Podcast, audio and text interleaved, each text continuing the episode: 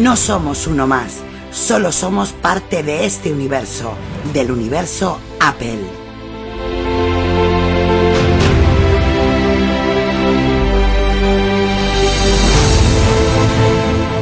Solo somos fanboys, nada más. No pertenecemos a otra raza que no sea Apple. Ser fanboy no demuestra que seamos un grupo de tontos, sino inadaptados a las normas.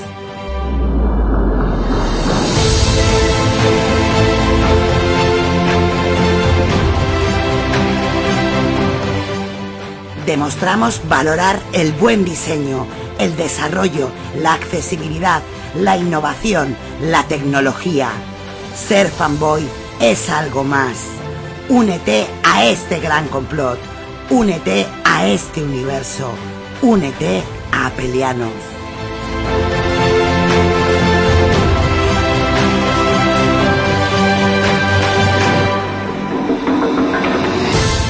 No tengas fronteras, llega más lejos. Utiliza tu imaginación y échala a volar. Rompe las normas, sé tú mismo. No te dejes manipular por nadie, ni por nosotros mismos. Sé original, forma parte de esto.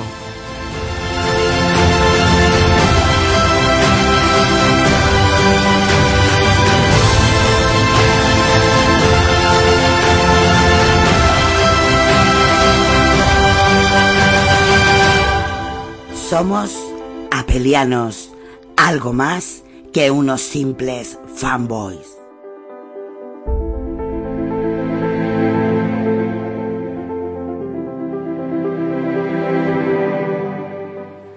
Hola, soy Mark Gurman. Y también soy apeliano.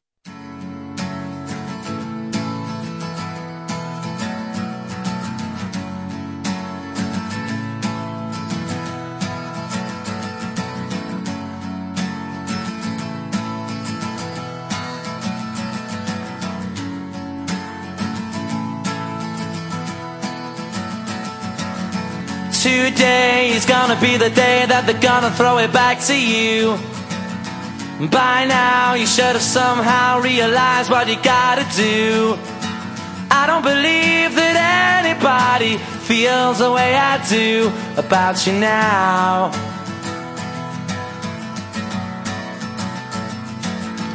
Backbeat, the word is on the street. on the streets and the fire in the heart is out. Esa, se la ha dado algo en Spotify, ¿eh? ¿Qué tal, Chino? Karaoke, karaoke. Hola, ¿qué tal? Buenas noches. Bien, muy bien, aquí estamos. Un Por saludito. un a todos. segundo pensé que era un animoji. ¿Eh, ¿Quién, yo? O... Derrame. Ay, Dios mío, ¿qué tal, Chino? ¿Todo bien, no? Todo muy bien, sí. Afortunadamente todo muy bien. Gracias. Empezamos de nuevo. ¿Pero canto ahora o no? No, al final, al final. Vale, vale. Bueno, ya estamos Los otra vez. baby. ya estamos otra vez en directo. Y hoy es un día especial porque hoy, de los que estamos aquí, uno tiene iPhone X. Oh, eh, uy, uy, uy, el iPhone X que, que tenemos a Julio aquí. A ver, a ver, a ver. ese- El iPhone X. la incógnita de la X ya se despejó hace tiempo. Oh, bueno, a ver, ya, ya que hablas, Julio, pues preséntate, venga.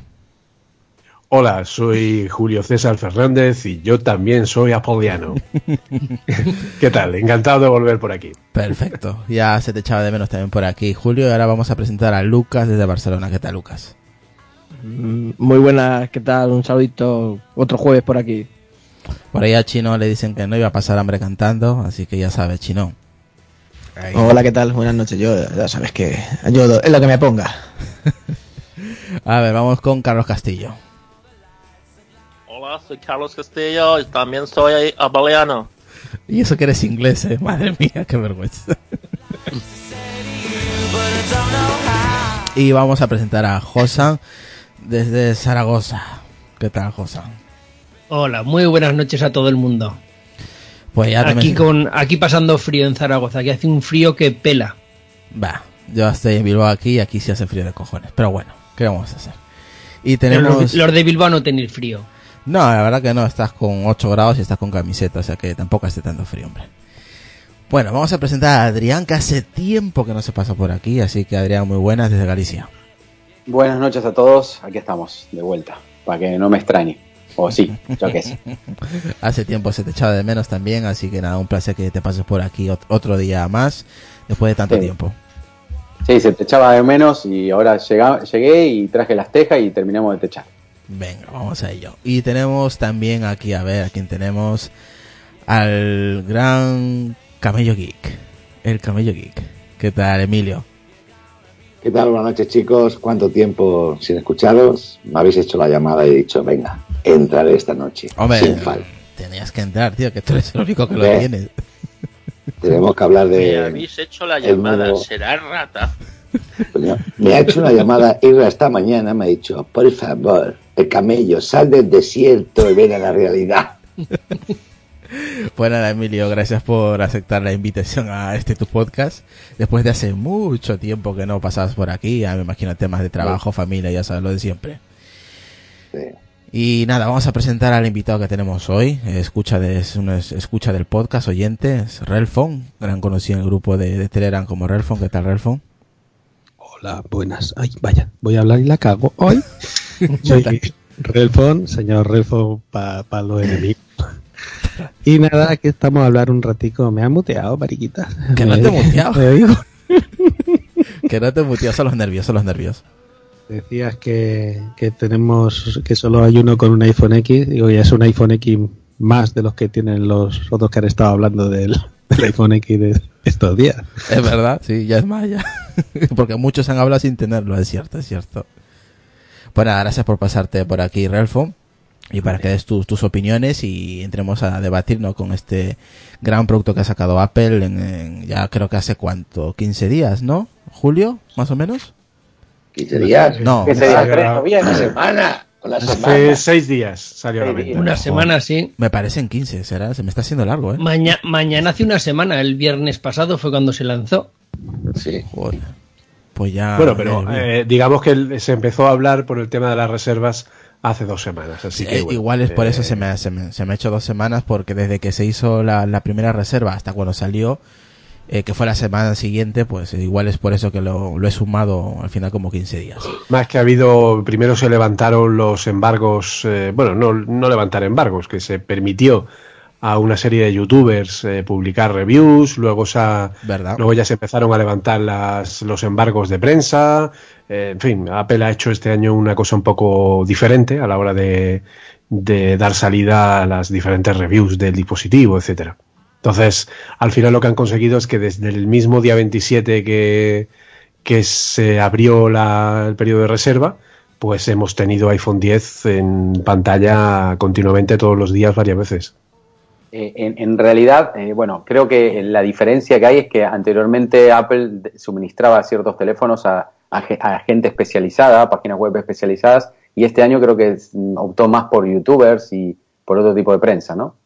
Pero además ha ido incluso por youtubers que no tienen un, o sea, que, que no son especialmente eh, de gran audiencia. O sea, ha ido a por youtubers con 100.000 suscriptores, ciento y pico, que para un, o sea, no ha ido a por los grandes del millón y pico, los dos millones o los mm, 30 millones, ¿de acuerdo? Se ha ido hacia canales muy específicos, muy concretos, eh, que los invitó en pases eh, privados a un determinados sitios a enseñarles el, el dispositivo y les permitió publicar eh, esas reviews. De hecho, ha habido medios grandes que se han cabreado en cierta medida, eh, algunos porque no han recibido una unidad de prueba, como por ejemplo eh, el señor Gruber de Daring Fireball, eh, si no recuerdo mal, creo que a él no le han dado unidad de prueba este año del iPhone y no le ha sentado muy bien.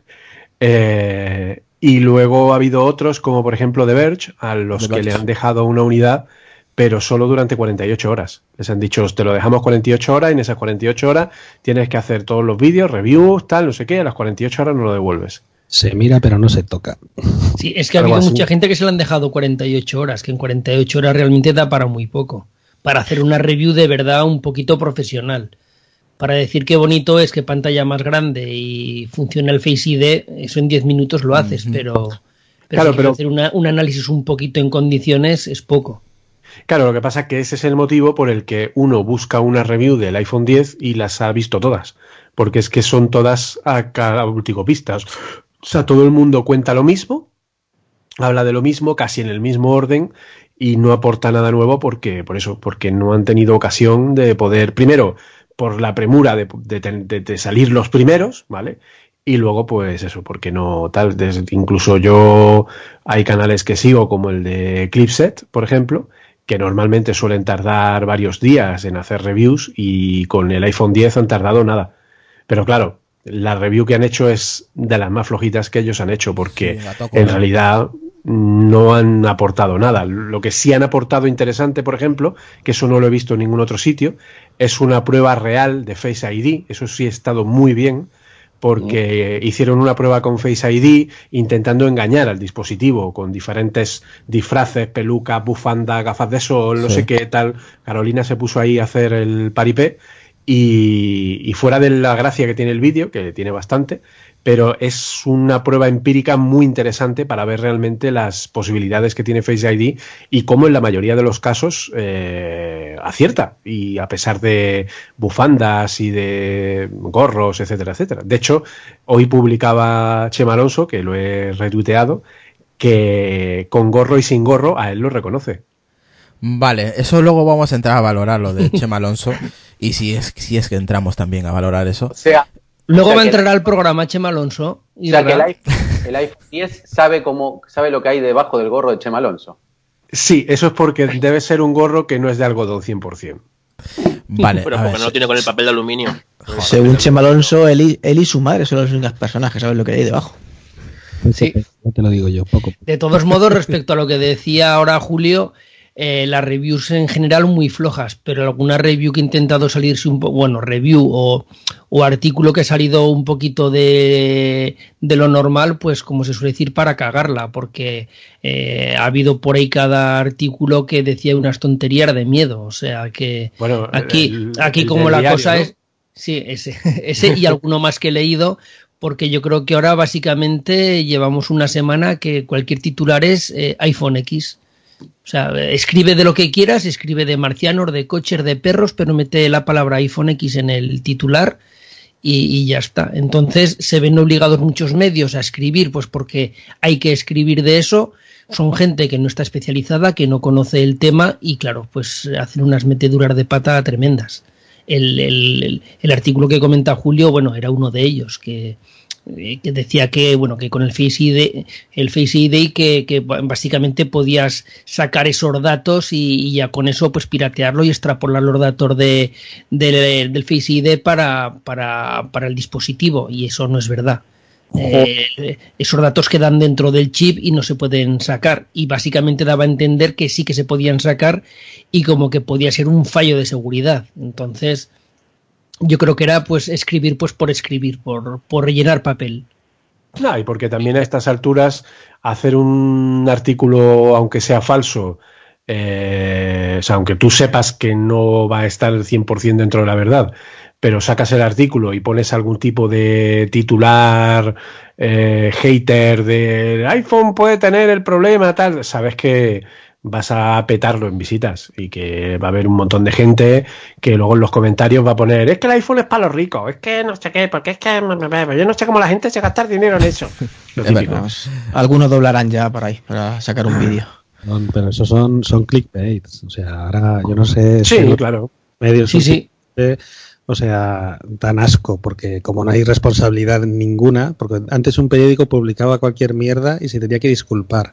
¿Tú has visto disculparse a alguno de estos por toda la mierda que llevan un año y pico diciendo? No, pues es así. Hoy pongo que es una puta mierda y la semana que viene me desmienten y yo me callo como una puta y digo, qué bonito es, qué bonito es, míralo ahí. Qué bonito es, pero no digo que, que le he echado mierda durante un año, ¿sabes lo que te quiero Claro, decir? sí que es, eh, tienen, tienen la memoria muy frágil. Claro. Sí, lo No, que y pasó sobre todo- con el iPad, que cuando salió era la mierda más grande del mundo y luego el invento del siglo. Así que esto es... Sí, sí, siempre pasa lo mismo. A ver, ¿qué nos puede contar un poquito Adrián, que, que hace un tiempo que no se pasa por aquí? ¿Qué te ha parecido el iPhone X y todo lo que se ha ido publicando? Uy, el iPhone 10, perdón. El iPhone Yo lo voy a 10. llamar X. Es 10 en números romanos, no es tan complicado.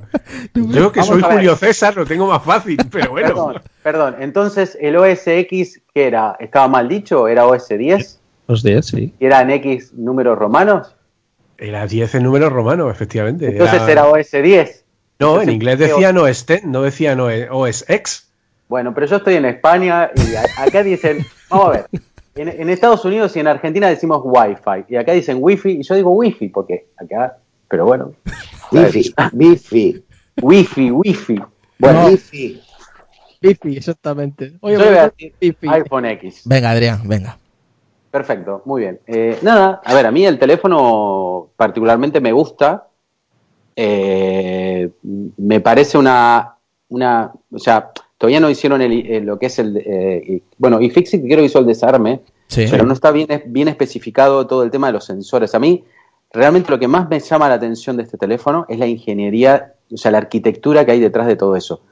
Porque, por ejemplo, eh, solamente integrar todo el, el notch, o sea, el tema de los sensores en ese teléfono es una cosa bestial. ¿Qué pasa? Desde el punto de vista de gente que no entiende por ahí de lo que es electrónica o lo que no es lo que es informática en sí, sino que toca un poco como usuario, no se da cuenta eh, eh, lo, difícil que debe ser integrar todo eso en ese espacio. O sea, solamente eh, si alguien tiene una Xbox 360 o una Xbox One y, y ven el Kinect, el cacho de aparato que es, o sea, y lo grande que es, y lo que no ven es que aparte del Kinect, que yo lo tengo arriba de la mesa, que ya hace bastante que no lo uso, tiene una fuente de alimentación aparte de todo eso. O sea, es bestial. Bien, ahora, eso es lo que más me llama la atención de- del iPhone. Me llama muchísimo la atención. Pero ¿qué pasa? También lo que sí veo, y creo que esto también lo repetimos en este, en este podcast, que realmente yo sigo sin, o sea, me parece una tecnología bestial, pero no lo veo para un iPhone. Para el iPhone yo sigo pensando, y creo que esto también lo dijo Chinón, que para mí lo más cómodo es el Touch ID. Eh, ¿Qué pasa? También no quería ponerlo por detrás, pero bueno. Y yo creo que también puede ser que en el futuro, si lo pueden integrar en la pantalla, lo van a poner. Sin embargo, la tecnología esa me parece bestial. Yo creo que, Sí, que ya, que ya olvídate del Touch ID, creo que no. que nunca más. Que nunca, never aquí. Bueno, eso nunca se sabe. Apple muchas cosas dijo que no, que se iba a hacer y después volvieron para atrás. Está, eh, está ya Samsung ya anunciando que el S9 va a llevar el reconocimiento 3D parecido al del iPhone, así que me parece a mí que Bueno, pero, pero no, pero eso porque Samsung copia cualquier cosa, vamos. O sea, yo siempre, siempre hablamos aquí que Apple tendría que hacer una coña, tendría que sacar un teléfono de coña para ver si Samsung va y lo copia. O sea, Pero, Pero yo bueno. creo, Adrián, Adrián, que cuando hicieron la presentación del, del iPhone X, como dicen mis amigos de Julián, Eso es. eh, lo hicieron como una cosa, eh, como si fuera una cosa, eh, algo especial, algo diferente. Eh, no decir no un nuevo iPhone, sino algo mm, diferente, como si fuera una, una edición un poco limitada o una edición especial, porque siguen con el iPhone 8, ah, Sí. el 7, el 8. no, no, sí, sí, y sí. es como algo especial, como si hicieran una prueba a ver cómo funciona el mercado. Mm. A ver, yo también opino que para mí es más como el, el Touch ID que el Face ID, ¿eh? aunque funciona de puta madre. Pero, Sí, sí, no, yo- yo no lo he probado y por más que no lo he probado, puedo asegurar prácticamente porque Apple en general no defrauda. O sea, Mira. cuando saca un producto al mercado... Demuéstranos cómo funciona, Adrián, camello. Adrián, Directo. escúchame, Adrián, te digo que yo salgo ahora fuera a la terraza Mm. y solo con la luz de la pantalla me reconoce. Claro, es- pero- Oscura, ¿eh? No, claro, pero eso, eso es lógico porque el, el sistema de puntos que tiene es infrarrojo. Sabes que en lo que es infrarrojo no necesitas luz. En realidad, lo, eh, o sea, eso es, es, es más, creo que lo hicieron hasta a oscuras. Si funciona como el de la Xbox, yo tenía en, la Xbox puesto eh, para activar con, con el usuario, ¿vale? Entonces, tú tienes su usuario y yo tengo el mío, pero el suyo no tenía reconocimiento del, de la Xbox. Entonces, claro, él quería jugar, se sentaba delante, decía papá, yo pasaba por delante de la tele y decía, hola Redphone, y al pasar ya podía jugar. pasaba por delante andando. Ya le podía sacar los juegos porno, ya sin problemas. Entonces, eso lleva que va- yo lo, yo lo que digo es que esa tecnología yo lo hubiera visto de puta madre en el iMac Pro, por ejemplo. ya la- O sea, ya. yo, yo en el iMac Pro, hostia, lo hubiera visto o en, o en un portátil. En los portátiles. ¿Y dónde más la veo en los portátiles? Bueno, pero en un iMac Pro también tenés que sentarte delante de la pantalla. O sea, en, una- en un ordenador necesitas tener- estar delante de la pantalla. Entonces, o sea, para mí hubiera sido, hubiera sido el primer hardware que yo le hubiera puesto. Yo, mi opinión es, o sea, al margen que la tecnología lo valga, o sea, yo no digo que la tecnología no lo valga y, ni- y tampoco estoy diciendo que, es, que, que debe funcionar de puta madre. Bien, ahora, ¿por qué lo pusieron un iPhone X? Bueno, ahí está el tema. ¿Por qué lo pusieron? Porque realmente no consiguieron la tecnología para poder hacer lo que realmente que hubieran querido hacer, que era ponerlo en la pantalla. Esa es mi opinión. El Touch No, querían ponerlo en la pantalla. Adrián, ¿No, lo no. pudieron hacer? No, bueno. Eso vale. está puesto por la realidad aumentada. Y de paso, pues ya le, la- le sacan este provecho. Pero esa tecnología está ahí por y para la realidad aumentada. Para realidad aumentada, no, yo no estoy de acuerdo con eso. ¿Qué tiene que ver la realidad aumentada con los sensores que hay de ahí?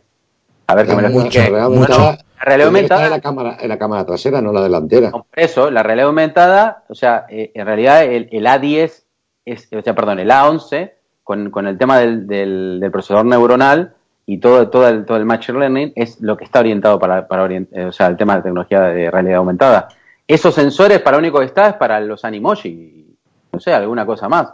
Y por el tema de, o sea, yo creo que para mí punto es, ellos tenían que sacar algo espectacular. Dijeron, bueno, acá somos la hostia y vamos a integrar una tecnología que los de la Xbox metieron un ladrillo de 2 kilos y nosotros lo vamos a poner en menos 50 gramos y en un espacio súper reducido y metido dentro de la pantalla. Cojonudo, lo hicieron, me parece genial. Es, es- es caro meter esa tecnología porque, claro, hay gente que dice, no, es que el iPhone es caro. Bueno, yo lo que digo es, para mí, por la tecnología que tiene, no es caro. Ahora, mi pregunta es, bien, tiene esa tecnología, ¿yo la quiero realmente esa tecnología? Esa es otra, otra historia, esa es mi pregunta. Es como cuando vos tenés en un coche ciertas cosas que hacen que el coche se encarezca mucho, pero realmente no son relevantes. No sé si soy claro qué quiero decir. Es como Sí, si, sí, imagínate que tú tienes en un coche un sistema que salen unas patitas por, de- por debajo de, una de las ruedas y automáticamente cambia la rueda automáticamente. O sea, sin tener que vos tener que coger el gato o lo que fuera. Bien, cojonudo. Pero por esa tecnología sale casi un cuarta parte del coche. Entonces mi pregunta es, ¿cuántas veces lo voy a usar eso? Pues cada vez que pinche. ¿Cada cuánto pincho? Pues mira, yo te digo que en cinco, en 10 años no pinché nunca yo todavía en mi coche. Entonces, ese es el tema. La pregunta es, ¿realmente es tan relevante esa tecnología? O sea, esa es la pregunta mía. O sea, porque hay mucha gente que dice, es caro. Para mí no es caro por la tecnología que tiene. Lo que pasa es que yo esa tecnología no la necesito.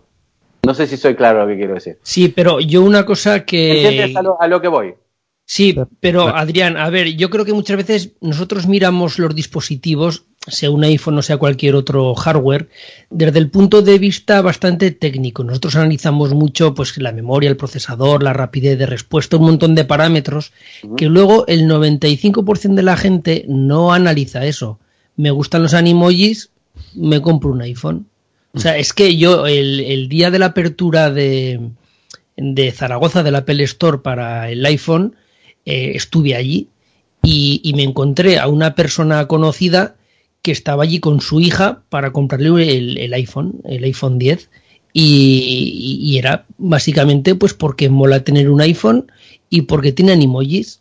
Entonces, aunque nosotros jamás nos, compraría- nos compraríamos un teléfono por los animojis, hay mucha gente que sí que se lo compraría por el animoji, o porque es todo pantalla, o por el, el- el- snob de, pues mira, lo desbloqueo con la cara. O porque Entonces, simplemente es mucha gente no, no, no se plantea como nosotros, eh, me hace falta, no me hace falta, qué, qué prestaciones tiene, de verdad le voy a sacar partido. Habrá gente que se comprará un iPhone 10, pues para ponerle el WhatsApp, tener los animojis y poco más. Y Ojo. poco más.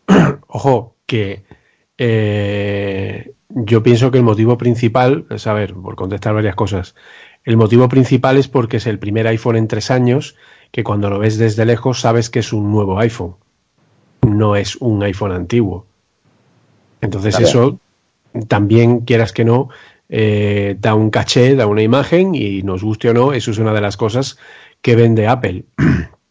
Pero independientemente, eh, sobre lo que ha dicho Adrián, eh, a ver, la zona de los sensores del notch es realidad aumentada.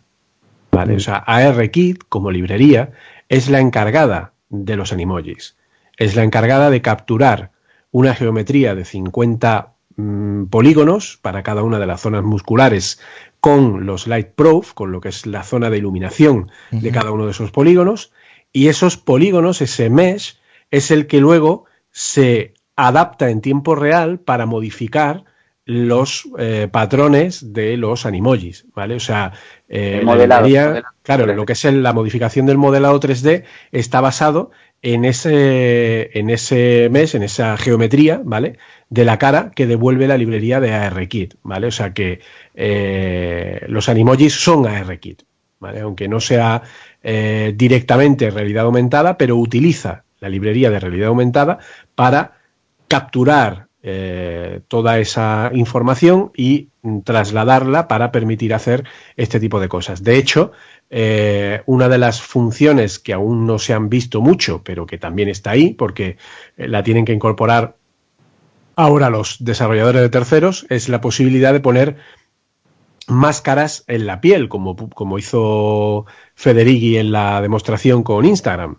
¿Vale? O sea, tú puedes coger esa geometría que captura la parte eh, de las cámaras del notch, puedes capturar esa geometría y puedes colocarla en ARKit directamente en tiempo real con una textura y hacer que parezca que tu cara tiene, pues eso, un maquillaje o un dibujo o un lo que sea, una máscara, ¿no? De alguna forma, puesta, puesta encima, ¿vale? Sí, o sea, que sí es eh, ARKit. Sí, lo he visto. Yo personalmente pienso que el problema es que Apple quería tener un móvil que fuera todo pantalla, ¿vale? Y la tecnología de la, eh, la tecnología de la huella eh, por ultrasonido eh, todavía no está lo suficientemente preparada como para ser efectiva. Por eso otras marcas como Samsung tampoco la han utilizado. Entonces le quedaban solo dos opciones. La opción A era poner el sensor detrás, lo cual cuando se mm, sacaron diferentes rumores durante el tiempo, etcétera, pues se vio que la gente no estaba muy dispuesta a ello y al final vieron o entiendo que entendieron que era un fallo eh, ponerlo detrás, era un parche, que era lo que habían hecho el resto de, de marcas y la otra opción era incorporar algo nuevo. Entonces lo que han hecho es decir, bueno, pues vamos a poner este Face ID eh, para que sea, pues eso, porque yo coincido con mucha gente en la opinión de que el iPhone 10, aun siendo un grandísimo teléfono, no deja de ser como si Apple nos hubiera vendido un prototipo de iPhone que va a sacar dentro de un par de años, pero nos lo vende ahora. Para que la gente vaya empezando a acostumbrarse o vaya empezando a probar determinadas tecnologías que luego él va a ir depurando y que, y que pueden ir estandarizándose. Entonces, mm, sí es cierto que está a un nivel muy alto de, de efectividad, e incluso más alto que el de Touch ID, pero, pero bueno, es una decisión que, bueno, eh, no les quedó más remedio porque no tenían forma de poner por ultrasonidos el Touch ID. Y eso ahora lo que va a hacer es que Apple eh, dé el giro y diga, vale, pues se acabaron los sensores físicos, que quieras que no, son, eh, se pueden hackear, se pueden eh, pasar por alto a nivel de seguridad, y vamos a empezar a darle prioridad a la seguridad a partir de eh, una biometría basada en inteligencia artificial, basada en aprendizaje automático. Y además lo que vamos a hacer es empujar al resto de marcas, porque Apple lo que hace siempre es empujar el, el mercado hacia esos niveles, de Ah, forma que ahora hablando- Samsung va a sacar su propio sensor y el Sí, resto de marcas. Hablando de, de- de- de empujar a las, a las otras marcas, yo sé que eh, Emilio se mueve mucho por, el- por Android también y creo que hace un par de días o, o ayer mismo salió una noticia sobre el, el Xiaomi Mi Mi 3, creo, podría ser. El Eh, Mi Mix 2 Mimix- o 3, sí. Mi Mix 2 o 3 que va, que se ha filtrado una, como una, mm, una imagen donde tiene como si fuera también un iPhone, ¿no? La parte de arriba. Sí, el Mi Mix se ha filtrado una pequeña foto que es el Mi Mix 2S. Que van, lo que van a hacer, le van a quitar, porque el Mi- joder, justamente no lo tengo aquí. El Mi Mix 2 tiene, es todo pantalla también. En la parte de arriba le han dejado el LED de notificaciones. No, lo tiene abajo. Pero tiene una ranura eh, para el tema del, del auricular. eh, el auricular para hablar. El Mix 1 lo llevaba integrado por ultrasonido en- dentro de la pantalla. El 1. Y en la parte de abajo tiene los sensores y la cámara. Entonces van a quitar todo lo de la parte de abajo y van a hacer como Apple, van a poner ese pequeño eh, lengüetita donde va a tener los sensores. No se sabe si va a tener lo mismo o no. Son todos rumores y tal, pero de momento no. Pero bueno, de los chinos te puede pasar cualquier, cualquier cosa, ¿no? pero no creo que funcione como funciona el iPhone. Vamos, estoy segurísimo. ¿eh? Entre otras cosas porque valdrá 300 euros y el iPhone vale 1300. A ver qué No, dices. no es que valga, no es que valga 300. o sea, yo te puedo decir que Es que las Eh, yo tecnologías estaba- valen lo que valen. yo estaba hablando con gente de que está met- mucho metido en temas en China y tal, y te puedo decir que Xiaomi con el, mm, digamos su división móvil prácticamente casi no ganan dinero. Ellos ganan dinero con otras cosas. Tienen mu- Xiaomi tiene una fábrica de baterías, eh, fabrica televisores, fabrica todo domótica para, para la casa, de ahí gana mucho dinero y no lo vende fuera de China, sino en China. Hace de todo, hace eh, porcelana, hace de... Esto te fabrican lo que tú quieras. ¿Qué quieres? ¿Un burro volando? Te fabrican el burro volando. Lo que tú quieras. Bueno, ahí- Pero lo que es la división móvil no Sí. ganan. De hecho, si os fijáis, y perdonad, si os fijáis, ayer se presentó en las dos tiendas de Xiaomi que han abierto en- justamente en Madrid. En Madrid. Y hoy se ha puesto ya la venta online. Los precios que han puesto incluyen impuestos, todo. Y lo han dejado a un precio que vale más o menos unos 30, 40 euros más caro que en China, que el precio de China. O cualquier tienda china que venda en China. Me refiero que tampoco los márgenes son... Son Se grandes. esperaban que los precios subieran bastante más, ¿eh? A ver, ¿a Relfon quería hablar? ¿Relfon? Sí, quería decir, para responderle lo del Touch ID, que yo creo que el Touch ID ya lo, ya lo zanjó Apple cuando dijo hace, hace una semana que nunca se habían planteado el ponerlo debajo de la pantalla. De hecho, Xiaomi sacó el Mi 5S, lo llevaba debajo de la pantalla, delante del frontal, y era, es lo mismo, es el lector por huella, debajo de justo del frontal abajo. O sea, no hay como en el de Apple, que es un sensor que está en el hueco del, del cristal. Es el, el Mi 5S lleva el cristal, lo lleva así haciendo la curvita y ahí está el lector de, lector de huellas.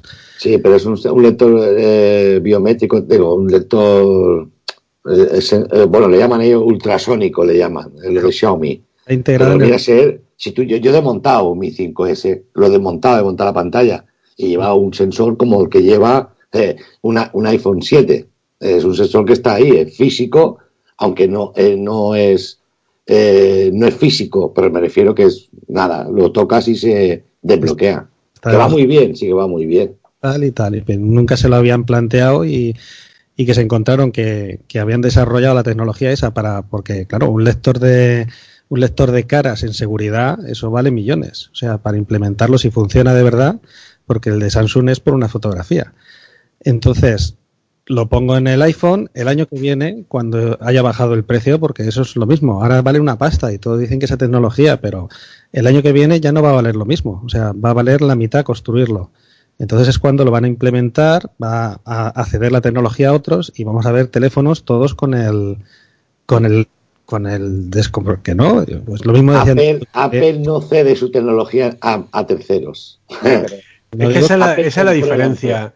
Sí, O sea, Apple la- no, lo- no cede. ¿eh? Pero es como, a ver, tú mismo, Emilio, que has probado un millón de teléfonos. ¿Qué teléfono tiene un lector de huella que funcione como el Touch ID? Pocos. A mí, los mejores lectores de huellas, te voy a decir por marcas, es, eh, y que me han fallado lo menos, lo voy a poner por, por, por lo que he probado, ha sido eh, los iPhone, los Huawei y los Huawei Xiaomi. tiene lector buenísimo.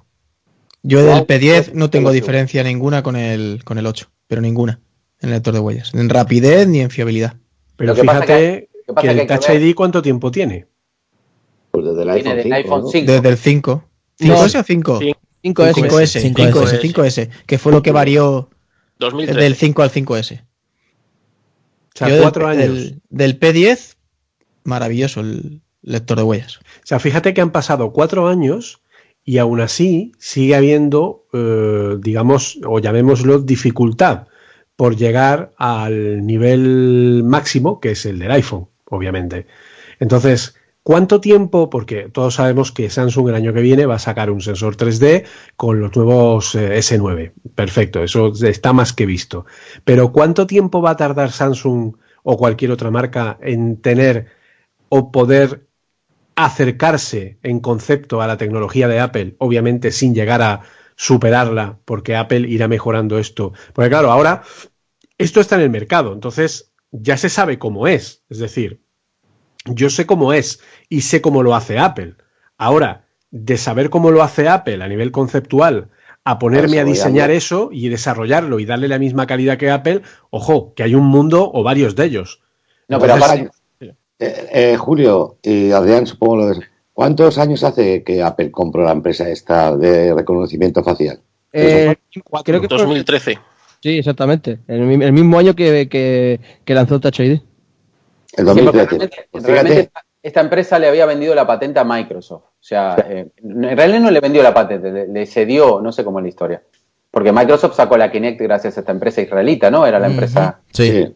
Y PrimeSense.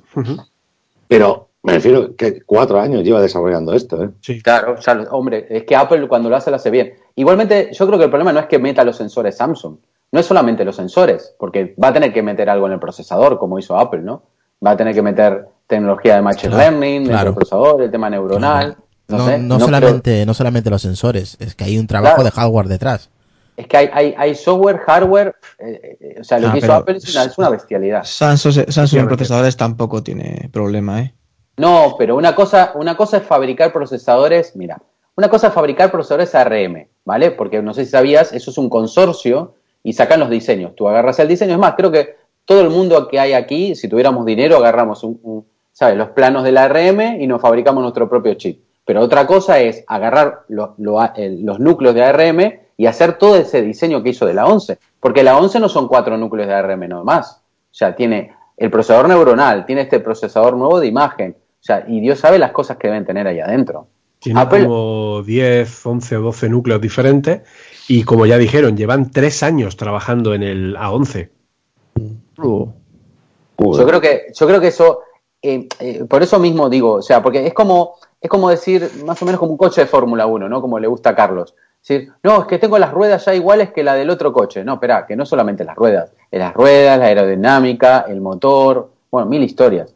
Entonces, yo creo que en, en esto Apple se va a adelantar bastante, ¿eh? hasta que la competencia realmente pueda, pueda lograr ese tipo de sensor. Pero vuelvo a repetirme, desgraciadamente vuelvo a repetirme. La pregunta al millón sería la siguiente, vale, Apple no pudo hacer esto porque no pudo integrar una, una huella eh, debajo del cristal, debajo de la pantalla. Si lo pudiera haber hecho, ¿ustedes piensan que Apple hubiera elegido más el Face ID que un Touch ID dentro de la pantalla? Esa es mi pregunta. No, Yo creo que no. No, habría sacado la huella dentro de la pantalla. Exactamente. Si hubiera, si hubiera podido, sí. Si hubiera podido. Eh, yo creo que Apple en sus planes originales eh, tenía pensado tener una biometría de múltiple paso, es decir, que el Face ID estuviera apoyado también por la huella, de alguna manera, que fuera como una doble biometría. Sí, pero Porque si de hecho es- hay, de hecho hay muestras en el eh, durante las diferentes eh, SDKs que se han ido publicando, en algunos momentos y en algunas librerías de las que se rastrearon cuando salió el firmware del HomePod, etcétera, se veían muestras y hay métodos que hablan de una biometría múltiple, de una biometría en varios pasos. Es decir, el sistema está preparado, aunque sea a nivel conceptual, a nivel de interfaz de programación, para que haya una biometría en diferentes pasos. Entonces, mm, puede ser que hayan trabajado en ella en el pasado, puede ser que la contemplen como una opción en el futuro, O puede ser que la hayan podría ser la posibilidad. O puede ser que hayan descartado también. Ah. Pero bueno, eh, ahí está, es decir, hay métodos dentro de lo que son las librerías biométricas de la SDK del iPhone eh, que hablan de un modo de biometría de múltiple paso, que hablan de un modo de biometría múltiple, es decir, de poner varios dispositivos biométricos validando la identificación a la vez, que tengas cara y huella o a lo mejor incluso en algún momento, que eso también puede ser un paso interesante, eh, que haya un apoyo de huella de voz, que por ejemplo Face ID en una versión posterior se apoye también en una huella de voz. Y que no solo te vea la cara, sino que te tenga que oír a ti y detectar que tú estás diciendo con la boca, ¿vale? La palabra de hola, soy yo y se desbloquee. Como la. Kinect, como Eh, la Kinect. Lo que, lo que le comenté yo otro día a Isra, a Isra, ¿no? El- sería ya, ya lo que falta, el Voice ID. Claro, pero ese Voice ID no solo estaría por nuestra huella de voz grabada y comprobada eh, con, buena, con, con buena calidad y que distinga una grabación de una, eh, de una voz real, etcétera, etcétera, y que sea capaz de detectar nuestra voz en ambiente ruidoso y demás, sino que además eso se une a que con el sensor 3D tiene que ser capaz de ver que tú con la boca estás gesticulando eso que estás diciendo, ¿vale? Sí. Y por lo tanto detecte que eres tú el que lo está Es- diciendo. eso se podría hacer con lo que tenemos ahora que es el Face ID. Claro, Un- efectivamente. Que sería como un, un factor de, de- o sea, un triple factor, ¿no? Pones el dedo en la huella, el Face ID se activaría, para reconocerte la cara y tendrías que decirle, hola, soy yo, por poner un ejemplo, ¿no? O sea, sería todo eso junto. Algo así, lo que pasa que no sé si sería demasiado complicado o son diferentes pruebas, o sea, lo hemos hablado muchas veces, hay que tener en cuenta que Apple prueba todo lo probable, o sea, Apple hace todas las pruebas, Apple tiene todos los prototipos, hay por ahí en Cupertino mil iPhone 10 con el Touch ID integrado en la pantalla, con el Touch ID detrás, con- o sea, porque todo lo que nosotros hablamos a nivel de especulación de que Apple podría o no sacar, lo que tenemos que entender es que Apple prueba todo lo probable y más y va descartando aquello que realmente no llega a cumplir con los eh, índices o con los niveles de calidad que ellos buscan. ¿Qué nos puede decir Relfon de todo lo que está escuchando los compañeros? Yo creo que os tenéis que ir acostumbrando que, que cada vez que sacan una cosa no la sacan para, para no usarla. Entonces, es lo que decía antes, que el año que viene, que será más barata la tecnología, lo implementarán en más modelos y al final te tendrás que acostumbrar. Es que realmente ahora lo que yo no entiendo es, han puesto lo de levanto con el dedo para desbloquear. Eso lo quitarán. Eso lo tendrán que quitar. y Tú realmente lo que vas a hacer es levantar. Se activa como, como está en todos los iPhone y cuando tú miras y detecta la mirada, entonces ya te abre la, la De momento, de momento no lo hace eso. ¿eh? Ah, Eso es un fallo que tiene que eso me gustaría que lo pusiera. Sí, eso, Claro. lo, eso lo quitarán. Pero Emilio, también se lo comento yo a Isra, que en el Touch ID está la misma opción, que tú puedes quitarla o no. La que opción no, que- no, no. Yo te, yo te digo, yo digo que cuando se despierta la pantalla y te ve el dispositivo, arriba hay un candado, se abre el candado, pero tienes que hacer un swipe hacia arriba para desbloquearlo. Sí, eso es lo que se refiere que, Luke. que te vea y se desbloquee el candado y, y te, y te enseñe el escritorio, no se quede con la pantalla de bloqueo. Lo mismo que con el Touch ID, que si tú no tienes la pantalla eh, despierta, o sea, tú despiertas la pantalla y Mm. si tienes op- la opción está quitada de eh, pulsar para desbloquear, tú pones el dedo en el Touch ID y automáticamente se desbloquea en cuanto levantas la pantalla. Si no, de la otra manera tienes que despertar la pantalla, pulsar el botón Home y ahí ya te, te reconoce y se desbloquea. Ese es el gesto. Yo creo que lo pueden dejar otra vez opcional, que el usuario lo quite o no lo quite. No, lo termina Ya, por, pero lo eso, lo podían, quitar. eso lo podían poner, porque yo lo estaba buscando y no lo he encontrado. ¿eh? La accesibilidad se puede, o sea, está tal como está hecho, está para que tú lo desbloquees con el dedo. Pero yo creo que en, en la siguiente evolución que hagan del, del detector, cuando esté un pelín más evolucionado, lo que vas a hacer tú, todos estos gestos que hacéis con los dedos, debajo de la izquierda, abajo de la derecha, tiene que reconocer la mirada y lo vas a hacer todo con la mirada. Tú vas a mirar el iPhone y vas a hacer así con la mirada hacia abajo y te va a bajar las notificaciones, te va a bajar lo otro, lo vas a subir. O sea, porque eso... Eso lo- para el iPhone 20, no para el 10. Es que, claro, o sea, No, no, no, pero escucha un momento. esa es, esa es la evolución. Eh, La el tema que Apple, la, la tecnología te la va dando poquito a poco, poquito a poco, poquito a poco, porque si no, no tiene nada para, para dentro de, de 10 años. Ya, pero el problema es que estáis, eh, est- eh, estáis yendo en contra de lo que se ha sabido esta semana por el amigo Mark Gurman, que también es appleiano. Y es que Apple quiere, gafas. pues que en, a partir de 2020 Apple quiere jubilar el iPhone Sí. y quiere que se sustituya por unas lentes de realidad aumentada. Oh, No, venga, hombre. Yo estuve hablando, con- con- me preguntó un amigo, ¿cómo? Bueno, y creo que aquí también lo preguntaste en el grupo, que cómo pensabais que iban a ser los teléfonos dentro de 10 años. Sí. Y yo realmente pienso que teléfonos como conocemos los teléfonos, vamos a llevar una cajica de aluminio o de cristal, muy bonita, pero como quien dice, sin ningún, sin ningún botón, sin nada, que tú la pondrás a cargar encima del cargador, la llevarás en el bolsillo y a ti te van a poner como los perretes, te van a poner aquí un, un injerto detrás de la oreja para que escuches y tú te pondrás unas gafas y las gafas llevan unos sensores que te detectan la retina y tú moverás los hojicos y todo eso es lo que va a ser el, el teléfono y tú no llevarás una pantalla delante de la cara. Efectivamente. Pero claro, todo eso lleva unos pasos a que es para 2040, estáis hablando, ¿no? No, no, no, no, no, no, está no. tan lejano, ¿eh?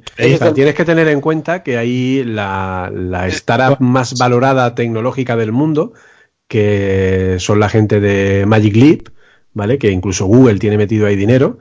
están trabajando con una tecnología de realidad aumentada que lo que hace es proyectar imágenes holográficas directamente en la retina.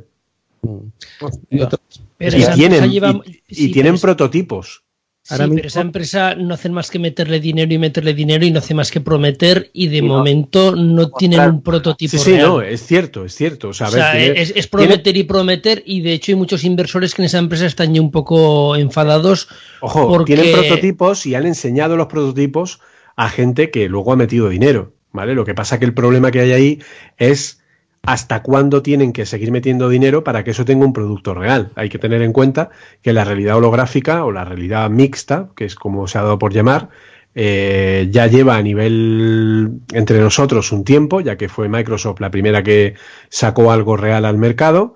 Luego ha salido Apple, Apple ahora ha dicho, o parece ser que ha dicho que en dos o tres años va a sacar su propio, su, su propia respuesta en este sentido.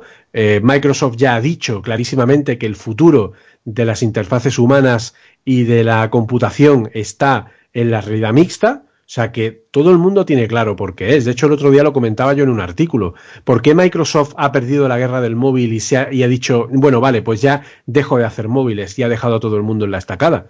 Pues tal vez es porque ha visto que los móviles como dispositivo, en realidad, entre comillas, tienen los días contados y prefiere apostar por esta nueva tecnología para que cuando sea una realidad ellos ya estén ahí con algo real. ¿Vale? Y ya la gente conozca y sepa que ellos tienen ahí una solución real. ¿Qué te iba a preguntar, Jul? Ah, Eh, clip es, es el famoso vídeo este de la ballena que aparecen los niños ahí, aparecen Exacto. Sí, ese es. Julio, eh, ¿cómo así soltó la- esa noticia Mark Gurman? ¿Así de la nada?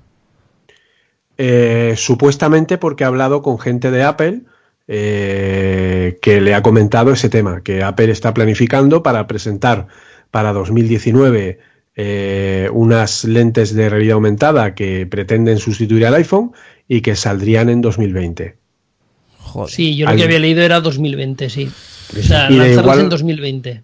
Sí, presentarlas en 2019 para que la gente sepa lo que es y lanzarla en 2020. Igual que el año que viene, también ha comentado que saldría una nueva versión de ARKit, lo cual es bastante obvio que saldrá. Sí, normal. Pero dice que, que va a tener eh, inversiones compartidas, es decir, que varias personas van a poder unirse a una misma experiencia de visualización, cada uno con su, con su dispositivo, ¿vale? Va a estar todo sincronizado y eh, además tendrá opción de persistencia de trazado.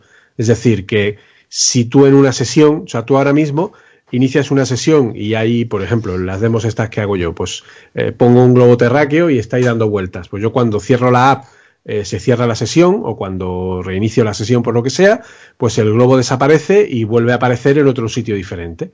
Pues la persistencia lo que hace es que si yo pongo el globo ahí y le digo que es el objeto persistente, cuando yo cierro la app y vuelvo a abrirla, el objeto sigue en ese punto del espacio. Por lo tanto, si yo estoy en otra habitación y me vengo aquí, cuando venga aquí, el globo sigue donde estaba cuando lo puse ayer, por ejemplo. ¿Sabéis cómo se llama el sustituto del iPhone? Apple Watch. No, no, no. No. Bueno, No, el, el ahí. CPU puede ser que puede ser que esté ahí. El CPU. Sí, la CPU puede ser que esté ahí, sí.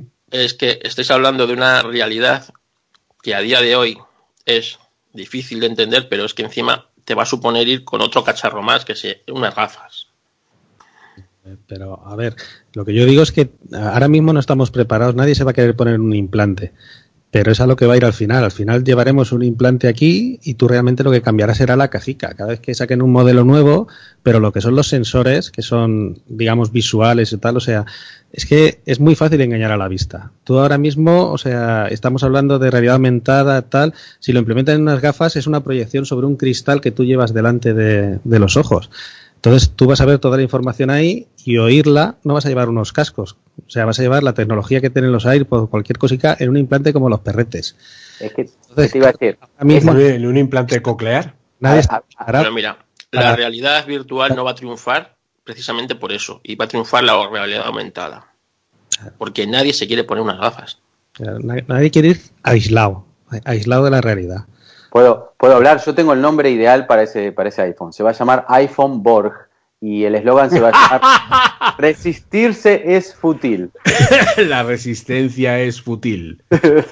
Esto es un chiste tricky, solamente. Sí, sí, totalmente. Veo- os veo a todos con manzanitas. Mira, si no, es clo- si no es cloquear o no es metido, os veo con manzanitas tatuadas de estas que llevarán el chip, la manzanica aquí detrás de la oreja. ¿sabes? No, no, ojo, yo me, puedo, yo me puedo poner un chip o lo que tú quieras, pero yo, a mí la manzanita que me la pongan, ¿eh? Si no se ve que es Apple, no quiero. Será sensitivo y harás con el dedo así para desbloquearte. Como las fundas ahora van a hacer gorros con agujeros abajo, de atrás que se te ve la manzana. Igual que las fundas con los agujeros. La, la Sonia le hará a Israel así y lo desbloqueará. Madre mía, la primera en la frente. A ver, eh, vamos a parar un ratito, dos, tres minutos y volvemos ya con, con su iPhone X y Emilio. ¿Qué te parece, Emilio? Ya te- te-. Mejor, mejor que se traiga el iPhone 10. El iPhone 10. Uy, qué pesado con el iPhone. Ay, X. es Lo raro, llamo- da igual, tío, ya lo llamas X, lo vas a seguir llamando X No, hasta que 10, números romanos, 10. te- Tú como Malcolm X. Hasta el año que viene va a ser el iPhone X. El año que viene ya cambiará. Samsung le llama pantalla infinita. Apple le llama iPhone pantalla todo polla. Ahora volvemos. Explicit.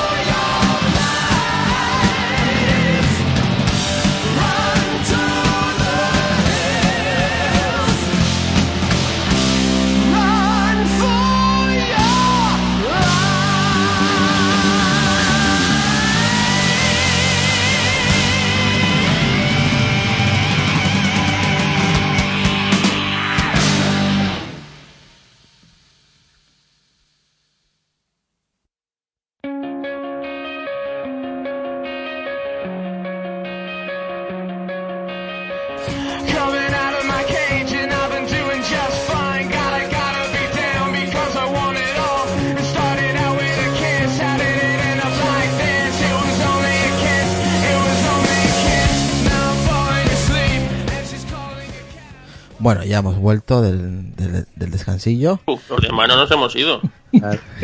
Ah, que estés hablando ahí. Vale, vale.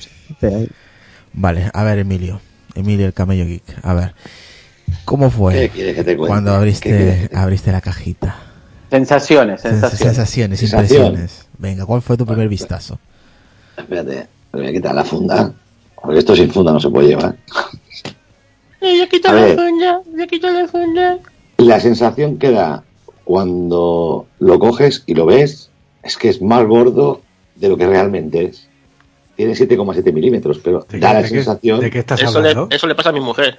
¿De la, de la sensación que, que te da al, al abrir la caja y tenerlo en la mano y cogerlo. ¿Pero el iPhone o el qué? El, el iPhone. Ah. El todo polla, eso ya después. El, el iPhone. Te da la sensación porque el marco te recuerda al, al primer iPhone. Evidentemente han hecho el mismo diseño. Eh, luego lo coges y sí, lo ves con mucha calidad. Yo tengo el, el de color plata, El más que bonito. tiene todo el marco pulido, de acero inoxidable pulido. La parte de atrás, eh, mucha gente le llama blanco, blanco no es, eh, porque la parte de atrás es como grisácea, Ujú. es como un color blanco roto, no sé cómo decirte, es, sí, Blanco marfil. exactamente. Mita, cremita. Sí, marfil, como Yo he marfil. visto alguna foto que sí que era blanco roto, ¿eh? Sí, es un Ya, blanco ya- roto. ya se veía que estaba roto, alguno que se le ha caído ya. Roto, y pero- era blanco, roto, Sí. roto. Sois no, como mi mujer, veis colores que os inventáis. Blanco roto, Roto, blanco. Solo les queda decir que es rosa palo ya y Exacto, ¿no? el otro día, macho, me acuerdo, un Carmen de mi mujer, tráeme el Carmen, digo, ¿cuál? ¿El rojo? Y dijo, no, el Burdeos. Digo, ¿qué? Pero que eso son ciudades, no son colores, coño. Pues estáis igual. Lo que te choca un poco es, el- la, es la, la cámara. A mí, Sobresale mucho. no, no es que sobresalga mucho, es muy poco. Y la, for- la forma a mí no me gusta tampoco, me gusta A mí más. no, no, yo creo Comparado, que, comparado que- con el iPhone 7, ¿sobresale más o sobresale menos? No, sobresale igual, lo que pasa que como es tan grande, pues te da la sensación de que sobresale mucho. Pero es que no te... el No, sí, pero, pero canta mucho, es ahí como un pegote. sí, sí, detrás. canta mucho, canta mucho, pero te puedo decir, mira, tengo el iPhone 6 aquí al lado, eh, prácticamente lo mismo, el reborde que tiene, eh, lo que sobresale, pero eh, es que claro, como es tan grande, como tiene, tiene el micrófono de cancelación in- in- incluido, evidentemente tiene doble, doble estabilizador óptico en cada cámara y encima el flash está puesto ahí dentro, pues no sé. También lo puede haber disimulado un poco poniéndole el mismo color que tiene la parte trasera. Y, por ejemplo, en el blanco lo han puesto negro. En el, en el negro o en el Space Gray se disimula un poquito más, pero es que en el, en el plata no lo han puesto así. A mí es lo que me choca más. Ahora, por lo demás, el terminal, calidad brutal, ¿De muy peso? bien terminado. Peso, al principio te choca, ¿eh? Son 174 gramos. Pero el tamaño es perfecto. Vamos a poner aquí Pero ¿te choca en qué sentido? ¿De para mal? el, el iPhone 6 y, y este, míralo, es que Mira, Irra. Es, es el iPhone 6 este. ¿eh? Sí, pero no es el plus. Pero no es el plus. Y más grande que el 6. Claro, era- ¿Pero te choca el peso para mal o lo ves normal o...? No, lo veo bien, lo veo bien. Evidentemente, si coges un, un 6 o un 7, lo vas a notar un poco de diferencia, pero no... Es que Lo tampoco... notas un poco pesado al principio, es la primera sensación, pero tampoco es algo exagerado. Hombre, ¿Qué más cosas te chocan? Bueno, la, la carga inalámbrica la he probado y funciona con cualquier cargador inalámbrico. ¿eh? Y es brutal. No llegas a colocarlo encima del... Que voy a sacar de la competencia, lo tenía por aquí. De la base. tengo. Es que a mí no me gusta la carga inalámbrica, pero lo he Samsung, probado. El de. Samsung, el de Samsung, el del ¿Cuánto? S6 tengo. ¿Cuánto, cuánto ver, tarda, en ver, carga por favor. No, Carga. no lo he probado. No lo he carga- probado. Lo- pues yo lo cargo por la noche. Eso sí que no lo he probado, lo que tarda en cargar. Por favor, carga inductiva, no es inalámbrica. Es Exacto. inductiva. Ah, Eh, carga por inducción. Aquí a tocar los cojones. Ya. Adrián, Bueno, tarda, igual eh, que un cable, no tarda eh, más ni menos. Julio, pero puede No ser. tarda menos, ¿eh? es más lento No, que un cable. No, no, no, el que tengo yo tarda lo mismo. Yo tengo- Más o menos de reloj. Sí, Escucha una pas- cosa, es que hay varios cargadores sí. de carga le llaman inductiva o inalámbrica o lo que quieras decirle. Sí, depende de la calidad del cargador también. Depende de la calidad. Hay unos que cargan a más miliamperios y hay otros que cargan a menos. ¿Verdad? Pero sin pero- llegar nin- ninguna carga rápida prometida por iPhone con cable. Pero yo lo he probado, ¿eh? No llegas a tocar la base y ya está, ya, se, ya, ¡pum! ya te sale que está cargando. Yo creo que no se, yo creo yo creo que Emilio que Hey, no, lo tiene que dejar encima. no se va a probar verdaderamente la carga rápida hasta que la propia Apple saque los suyos. Ahí es cuando verdaderamente si es lo que ha prometido Apple, la, la carga rápida. La carga rápida es una pasada, ¿eh? Yo lo cargo con el cargador del iPad para hacer una prueba. ¿Y cuántos, Sí. cuántos watts tiene eso? 10 vatios tiene el, el- el del 10 iPad. watts puede ser. 12, ¿no? 12, 12. O 12. Son 12, 12. Espera, espera, espera. Coño, lo tengo aquí. Me cago en... carga rápida y otra es la carga que tienen los iPhone desde 12. los últimos años, que con un cargador de 12 vatios cargan muy rápido. Sí. Sí, El iPhone 7 Plus, Sí. el iPhone 8 Plus que tengo yo, tú lo conectas a un cargador de 12 vatios, verdad. en, me- en media hora me llega al, al- pues del 10% me llega al 60%. Yo lo hacía Pero con La carga rápida, el 7 Plus, Yo el la- 7 Plus, 8 Plus. yo lo hacía pero con la el 8 y el X o el Carga 10, más rápido. el 10 carga más rápido. Yo Sí. se lo he cargado del 15% al 96 en menos de una hora. Sí, sí. La, la Hostia, carga rápida de Apple no es con el cargador del iPad, es con, del, es con el cargador del, del MacBook. El, el. Claro, ahí, ellos hablaron de un cargador con salida USB tipo C. Sí, Sí, vende que convertía a Lightning. Exacto. Claro. Apple vende tres cargadores USB tipo C. No sé si sabéis, pero bueno, yo estuve investigando porque me llamó la atención. Vende tres cargadores. Vende uno de 29 vatios a 59 pavos. Otro de 61 vatios a 79 y otro de 87 a 89. La pregunta del millón es, vale, con esos tres cargas rápido, pero ¿hay diferencia entre el de 29 vatios y el de 87 vatios? O sea, en, en tiempo. ¿O no? 5 o 10 minutos. No te creas que va a superar más. Yo, Yo a ver, con el- una con cosa que. iPad, con que el iPad, Sí. yo con el iPad yo creo que te puede cargar del 0 al 100 en una hora y 10 minutos, una hora y cuarto. Una hora y cuarto lo hacen. Bueno, hay que decir todo que cuando el, el iPhone eh, llega más o menos al 94, 95%, Después tarda más. Ese último tarda 5%. muchísimo en llegar al 100%. ¿eh? Es verdad. Tarda Sí. bastante. ¿eh? Cuando está en el 97 y quiere llegar al 100 tarda lo suyo. Tarda bastante. ¿eh? que Tarda nunca bastante. lo cargo al 100. Pero que una cosilla que si con lo que más rápido me carga a mí, incluso más que con el cargador de más vatios, el 8 hablo, es sin duda como más rápido me carga es cuando lo conecto al iMac, al cable al iMac. ¿En serio? ¿Qué dices? Y va, Al puerto. Pero- al puerto, puerto. de pero, exagerado, un cable Lightning al USB del iMac, yo pensaba que eso era la carga rápida que prometían. ¿Qué? Pues, Animalada, Eh, ¿cómo iMac, me carga? Tienes iMac con USB 3.0, Sí, porque debe tener más miliamperios. Sí, pero, pero es brutal. Y aparte yo sé que el ordenador le da lo que necesita el teléfono. Sí, que no Por le da- eso creo que igual le da más que el cargador, no lo sé. Pero carga, tela. Rapidísimo. yo en, cargadores inalámbricos, los de, por lo menos con el 8 Plus, los del IKEA tardan la vida en cargar. Los estos de 10 euros que venden por ahí, lo mismo. Sin embargo, el Samsung, el que pone Fast Charge, la versión que era Fast Charge esa, que son 10 vatios creo, lo pones encima y ya te digo que va como un cargador de cable de 5 vatios normal. De, eso, eso me carga a mí el que me compré en Amazon, que llega a costar en torno a 13-14 euros, que estaba de, de- Bueno, lo mandé a vosotros, me parece que el, el grupo era un cargador que valía cerca de 40 en su día, que lo han bajado. Y la- las evaluaciones eran muy buenas, pone Fast Charge, pero no es carga rápida. Es, solo es carga rápida para los Android, para carga, los iPhone no es. carga Y- rápida por los vatios que tiene.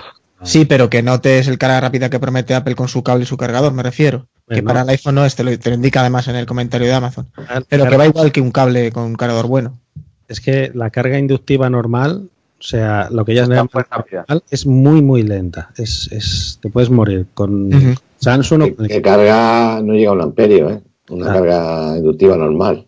Samsung sacó cuando sacó el, yo creo que con el S7 Edge, lo compré yo, compré la carga esa, esa va pues como un cargador normal de Sí. cable que lleva el iPhone en la caja.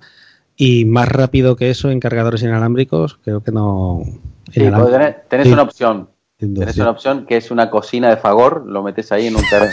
Y el microondas, como hacen algunos también. No, el microondas no, no sé, pero una, una cocina de inducción yo creo que puede, puede andar. Luego, ¿Qué? en, car- en carga rápida, ya os digo yo que gastarse 90 pavos para cargar el- lo- las cifras que están diciendo no te merece la pena. Con cualquier cargador que te dé 12, 12 15 vatios, el iPhone ya coge y ya te digo que a mí me carga el cargador del, del coche que llevo, que son de 12 vatios, lo pones y en, en 45 minutos me carga un 70%. ¿Tú cuál tienes, Reflon? ¿El 8 o el X? Yo Digo, tengo el 8 X. Plus. El 8 Plus. El 8 Plus, pero es que el 7 Plus también me cargaba esa velocidad con, con 12 vatios. Entonces, claro, es que están diciendo la carga rápida 90. ¿Realmente quieres cargar al, al 90% gastándote 100 pavos cuando por 5 euros que vale un cargador de 12 vatios en Amazon lo puedes cargar al 75-80% en, en casi el mismo tiempo? Yo, por ejemplo, yo soy muy pijotero para el tema de las cargas. Yo, si no es con el cargador original, no lo Yo cargo también, yo también y lo cargo con carga lenta. A mí la Más carga rápida no me gusta nada. Pero ahora ya están preparados. Eso era al principio. Los, Bueno, ahora es igual. A ver, me da igual lo que digan los ingenieros y su puta madre. Tienes razón. Aparte, La carga rápida, tú le metes una hostia a la batería, por muy preparada que esté, le acorta la vida útil de esa batería. A ver, Sí, Reflon, diga lo tú diga. que pensar que el camello tuvo la granada de Samsung en la mano, así que... Sí. Estáis mirando al revés. Realmente el cargador no le da, no le da una descarga al teléfono. El teléfono mira la potencia que tiene el cable, por lo menos los iPhone, mira la potencia que tiene el cable que hace Y le pide. por el, Exacto. por el MFI y se ajusta a la potencia. Ya puede darle el cargador 100 vatios que si el Exacto. Se no apaga. deja- Ya, ya, ya. Entonces, No, claro, sí, sí, eso lo sé. está en unos márgenes. Entonces, si permite esa carga a 12 vatios, lo más seguro es que permitiera cargar a 25, pero te dejan la mitad. Entonces, tú es totalmente seguro. Así que lo digo a ver si dentro de dos o tres años ya permite la carga rápida de todo y vas a estar cargando lento por seguridad. No, hombre, no. Ahí, ahí. Hay que aprovecharlo. Hay que aprovechar la tecnología. Yo, como a mí me llega la batería hasta final de la noche, todo, casi todos los que tengo, los pongo por la noche a cargar con su Ya- cargador de un vatio, ya de, que es- de un amperio y ya está. Ya que estamos hablando de batería, luego vamos a ir a lo del al moct, al que le llaman ahí el, el entrecejo o el cuerno. Eh, ¿Qué tal la batería, Emilio? Notch. Notch. Muy buena, No, muy buena. Notch. A ver, yo no sé por qué puede ser. Sí, es de noche. eh, la voz de la conciencia. la batería yo le he sacado esto desde el sábado que lo tengo. Me Será vacilo, si no se puede sacar la batería. Bueno, le he sacado no, el tiempo de uso y el tiempo de encendido. Pero, como eh, pero ¿en qué circunstancias? ¿Con 4G? ¿Con 3G? ¿Con No, Wi-Fi? 4G, por ejemplo, yo, por ejemplo, hoy he salido a las 8 y media de la mañana, he encendido el teléfono y llego a las 6 de la tarde a casa, más o menos. Hay días que son a las 7, hay días que son a las 5 y media, todo el tiempo en 4G, Ujú. en la calle y moviéndome. Y luego el resto hasta las 12, la 1 de la mañana que estoy en casa en Wi-Fi. Sí. Y más o menos unas 15, 16 horas encendido, le he sacado, el que menos le he sacado, le he sacado 8 horas y media. Y tenía todavía un 10, un 15%. De uso, ¿eh? me refiero de, de encendido que dice ellos. Sí, de Ellos uso. dicen encendido y uso, Sí. que no es horas de pantalla, no son horas de pantalla. Pero tengo que decir que al 8 Plus que lo he tenido, se acerca al 8 Plus, ¿eh? Se más o acerca. menos. Está entre medias del, del 8 y del 8 Plus. Está ahí. No, entre medias sí, más o menos. Pero se acerca mucho al 8 Plus, ¿eh? O El sea, 8 que has Plus. salido de casa a las 8 de la mañana, has vuelto a las 6, lo has tenido 8 horas y tú en qué curras, macho. ¿De Lo has tenido acuerdo? 8 horas ahí encendido de pantalla. No, no, no, no. Es el, el- no. es el- no, no. Yo nunca en mi vida he hecho 8 horas de pantalla. El iPhone te dice que uso, pero no sé qué uso es. Es que No sé cómo lo mira, porque yo en la vida, Yo por sé. ejemplo, las- las- los las- Androids te controlan lo de la pantalla y yo en un día más de 3 horas y media, 4 de pantalla no me dan un, un Android, a no ser que sea el fin de semana que está tomando más el móvil. Mira, yo, yo ahora salgo de mi casa y me voy a las 3 de la mañana y, y yo empiezo, metes el GPS, metes los podcasts a sonar y, y ya está contando uso. O sea, es mientras el teléfono está en uso Está con una aplicación está que trabajando. digamos sobre el altavoz o esté usando el GPS. Entonces todo eso Sí. son de uso. No necesita una interacción con la pantalla. En Android te mide las horas de pantalla, entonces un teléfono te dura 5 horas. Tú ya sabes que te va a durar 5 horas. El 8 Plus realmente de pantalla haría unas 5 horas y media, lo que está haciendo el S7 Edge. El 8 Plus, unas 6. Si nos pusiéramos con la pantalla encendida en una aplicación a medio brillo, tal. El, el 8, el 8, pues dura un poquito más que duraba el 6 y el 7, pero claro, el tamaño manda y el X estará ahí pues una horita, una horita, un- dos horas por debajo del El iPhone 10, sí. A mí más o menos me está durando un, un pelín muy poco menos que el, que el 8 Plus. Y, y del 7 al 8 yo lo he notado un montón. Un montón. También hay que decir que el Que el 7 8 dura es- más. Que el 8 dura más. Sí, el 8 dura más. Sí, a mí también, ¿eh? El 8 normal me duraba más que el 7. Sí. También hay que decir que iOS 11 para el 7 le ha perjudicado mucho. ¿eh? Si, si- si solo fuese para el 7. eh, Eleven, iOS 11. Hablar en propiedad. iOS 11, 11. Tengo el 6S y madre santa. No, la, la batería, pues se puede estar tranquila la gente que la batería le tienes que dar mucha caña para acabártela a las 5 de la tarde, a las 6 de la tarde. ya que tenemos aquí a Julio y a Josan, a ver si nos pueden explicar un poquito el tema de la batería del iPhone 10. O sea, ¿es en realidad una batería en forma de L o son dos baterías partidas? Yo por lo que he visto dos. en las fotos son dos. Son dos fotos partidas, o sea, son dos baterías distintas, independientes una de la otra, pero claro, unidas. Están en Pero son, son, ¿ok? son dos baterías. Es que, claro, el problema que tienen las baterías hoy en día es que, por decirlo de alguna manera, tienen que ser cuadradas. Entonces, no pueden darle formas redondas y, y la única manera de hacer una L pues es hacer dos baterías. Pero que esto es lo más habitual. Ábrete un MacBook de 2017, uno de Sí, retina, y tiene varias baterías conectadas entre sí. Sí, pero yo nunca he visto una en un teléfono así, la batería de esa forma. Hombre, Pero, eh, pero ya tienen la tecnología. Los MacBook, por ejemplo, tienen baterías en escalón. Sí, eso sí lo sé. Los, Sí, los de distintos tamaños, sí, sí. terraza.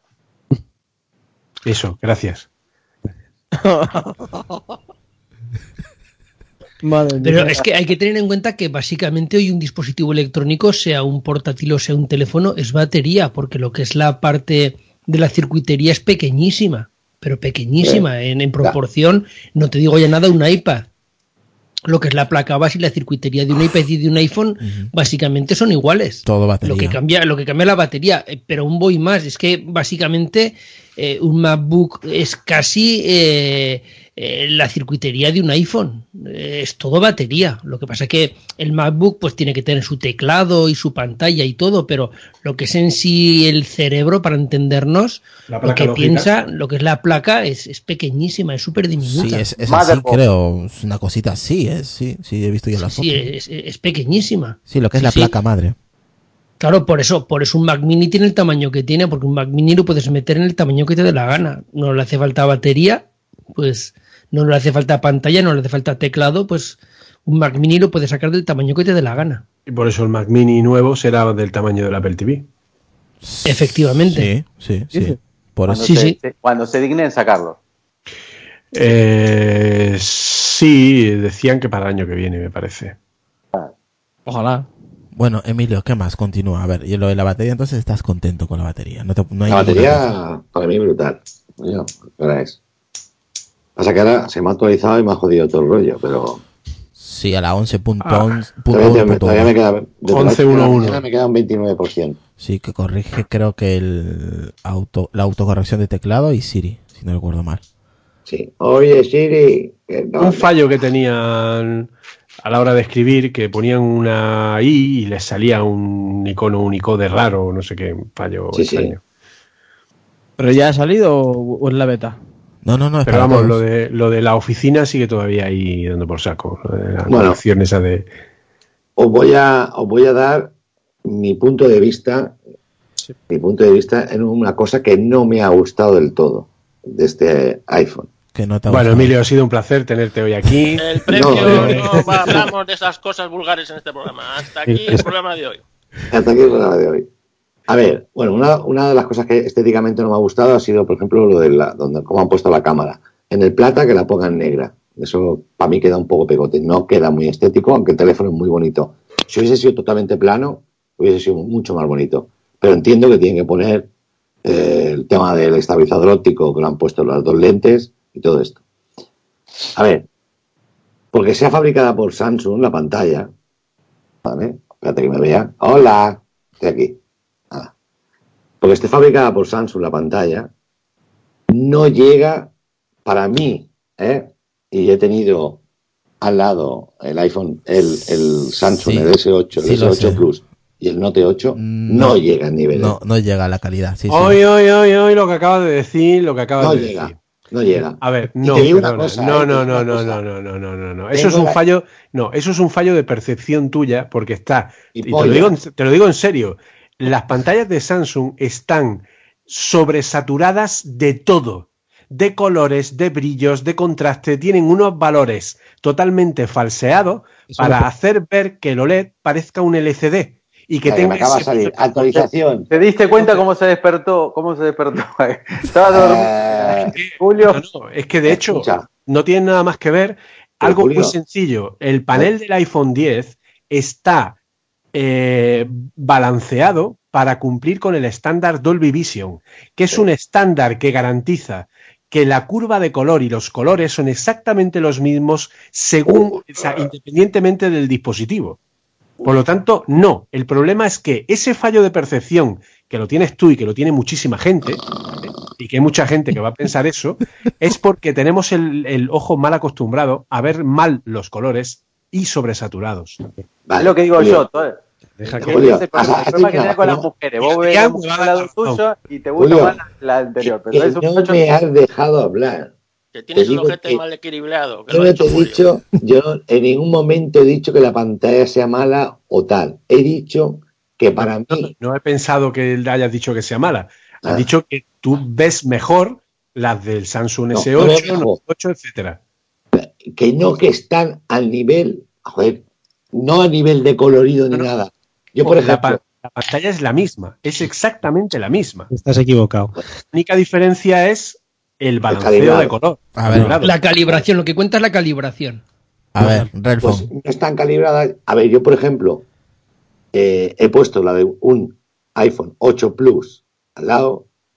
Hostias, y tú cuando pones una pantalla IPS o LCD al lado de una AMOLED de Samsung, notas la calidad en contraste, en nitidez, eh, en brillo. No te hablo de saturación de color, olvídate de saturación de color.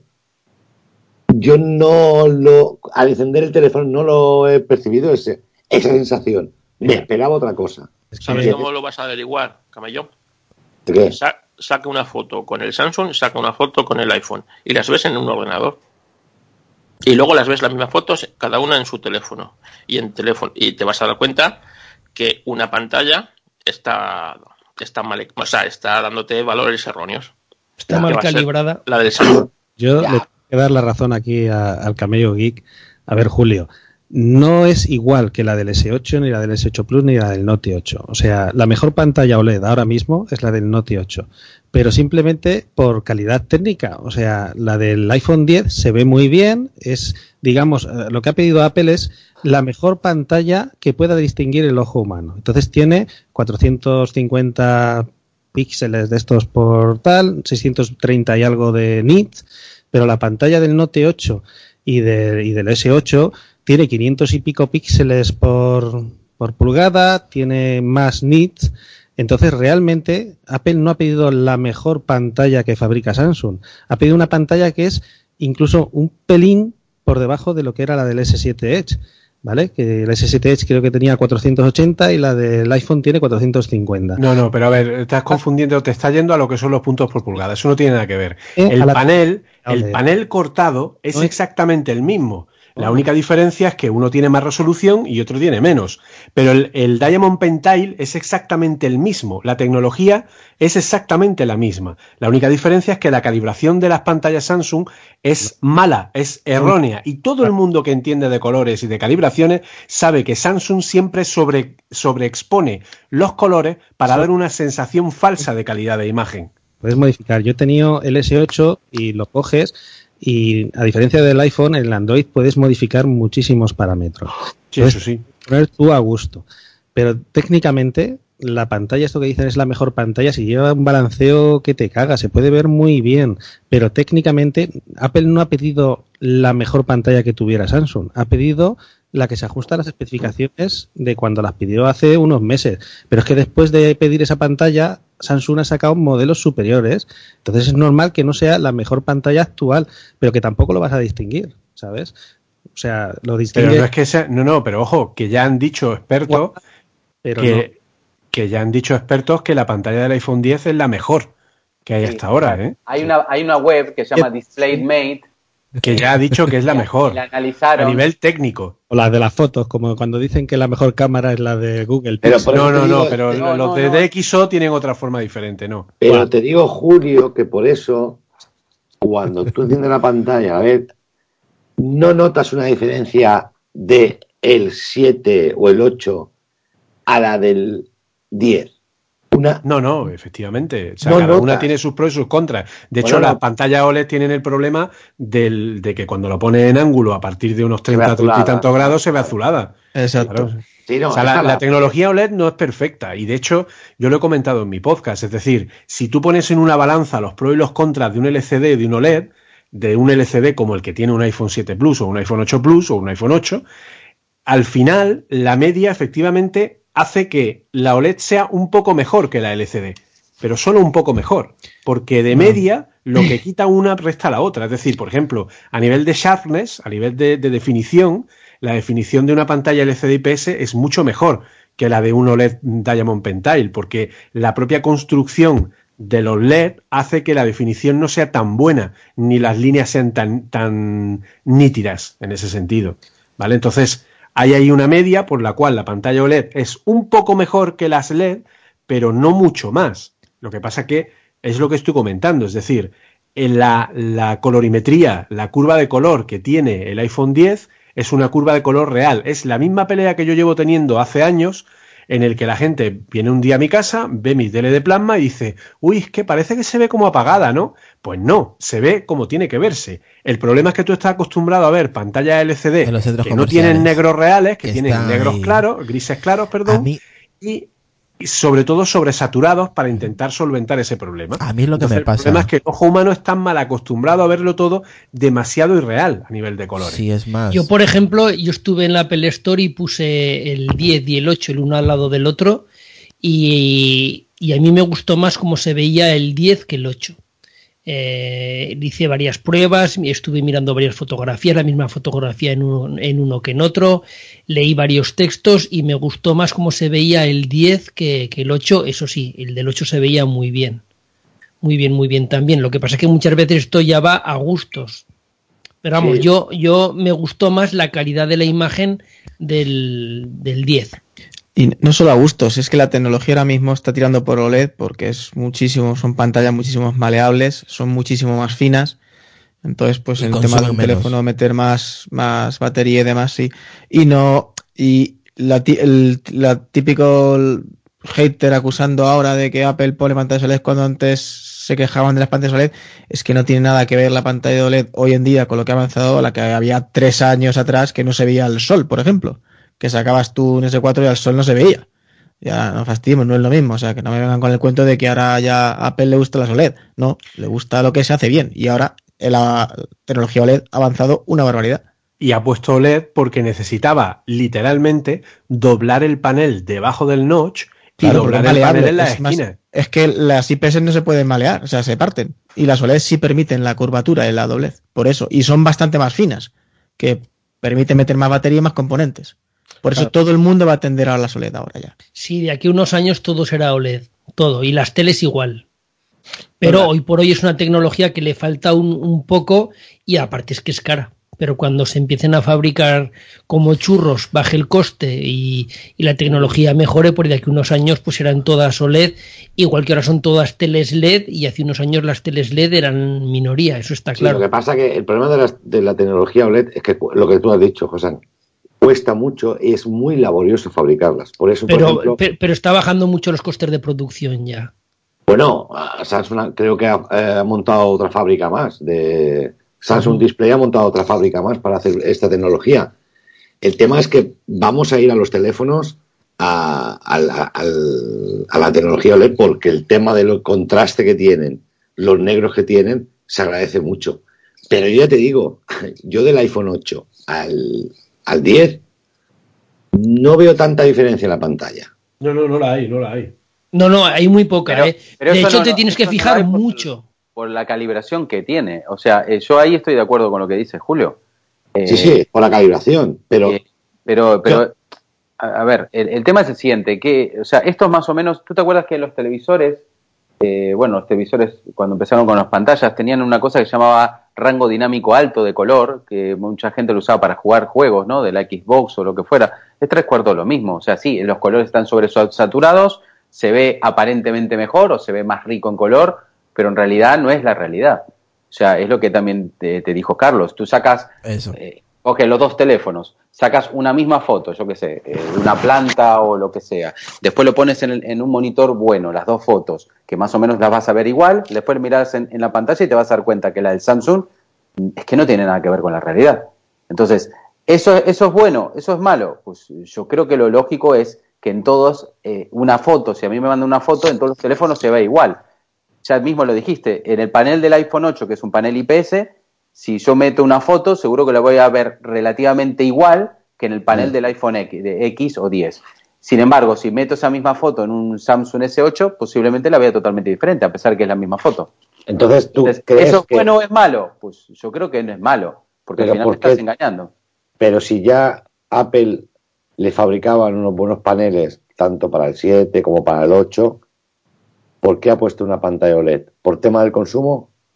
No, porque le hacía Por falta, lo ha dicho. Julio, porque la tenía que doblar. motivos. Es que la tenía que doblar. Para mí, para mí la pusieron primero por un tema de consumo, que obvio que el consumo sí, sí, sí, o sea, sí es importante. O sea, OLED tiene dos cosas importantes para mi punto de vista. Tiene el tema de los nits, que creo que se pueden conseguir más nits, más brillo, y el tema del consumo. Y otra cosa que es importante, que lo dijo Chinón, que es el, el- el espacio que ocupa. Porque Sí. el- eh, una pantalla IPS es, es muchísimo más, más eh, no es tan delgada como, como una pantalla OLED. Entonces también es, es un tema de espacio y peso, ¿no? Al final de cuentas, todo, todo, todo suma. Yo creo que más que nada es por eso, no por un tema de, de saturación. Igualmente yo, yo también pienso lo mismo. O sea, yo, a mí, por ejemplo, las pantallas IPS que, que todavía tiene Apple, especialmente en el iPhone 8 o en el iPhone 7, a mí me siguen gustando. Mucho. A mí me siguen gusta. gustando. A mí me siguen gustando, pero bueno, yo lo que no sé es, es esa pantalla, bueno, tú sabrás, eh, me imagino que tendrás experiencia, al, al sol, ¿cómo se ve eso al sol? Que es mi, mi gran pregunta, porque lo de los grandes problemas que tenía era el sol. Sí, pero se, se ve bien, se ve bien, ¿eh?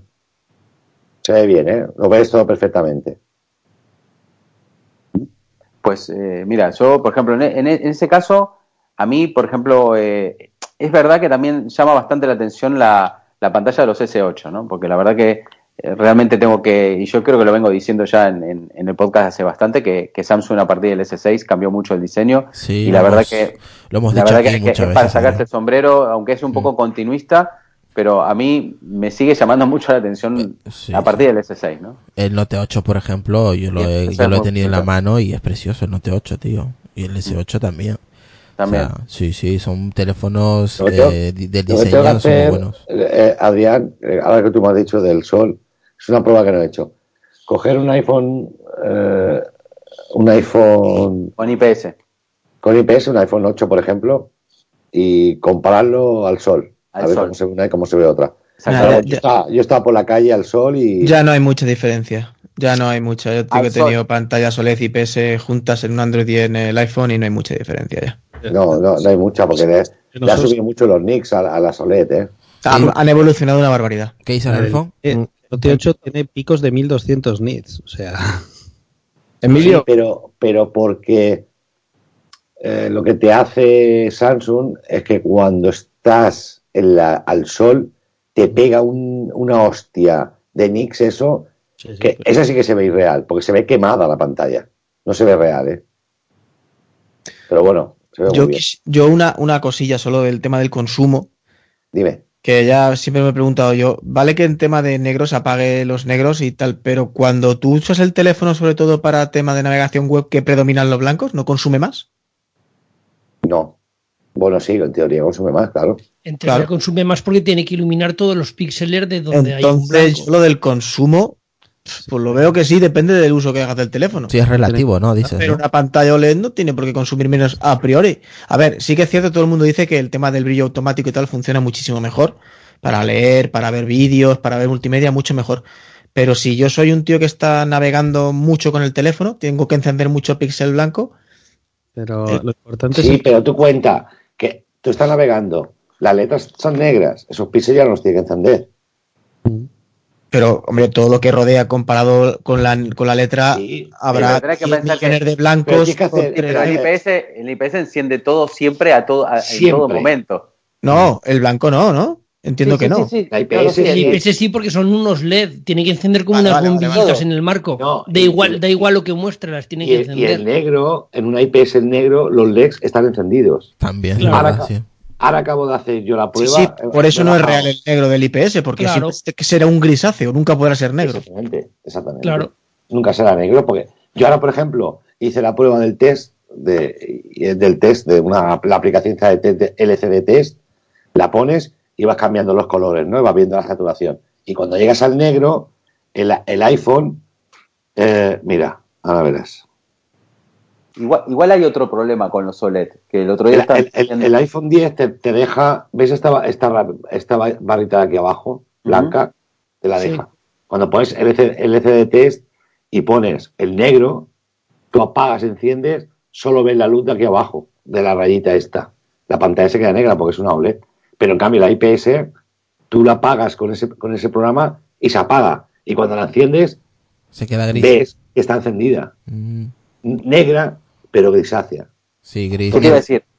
Hay, hay- hay un problema con los OLED, que, que eso parece que también los- lo trató de solucionar un poco Apple, pero creo que sacó un, un- un documento de prensa diciendo que eso puede pasar, que es el tema de, de cuando una imagen está fija, esto me hace acordar mucho a los monitores antiguos, no sé si os acordáis, se puede fijar la imagen, o sea, si vos tenés una imagen... quema.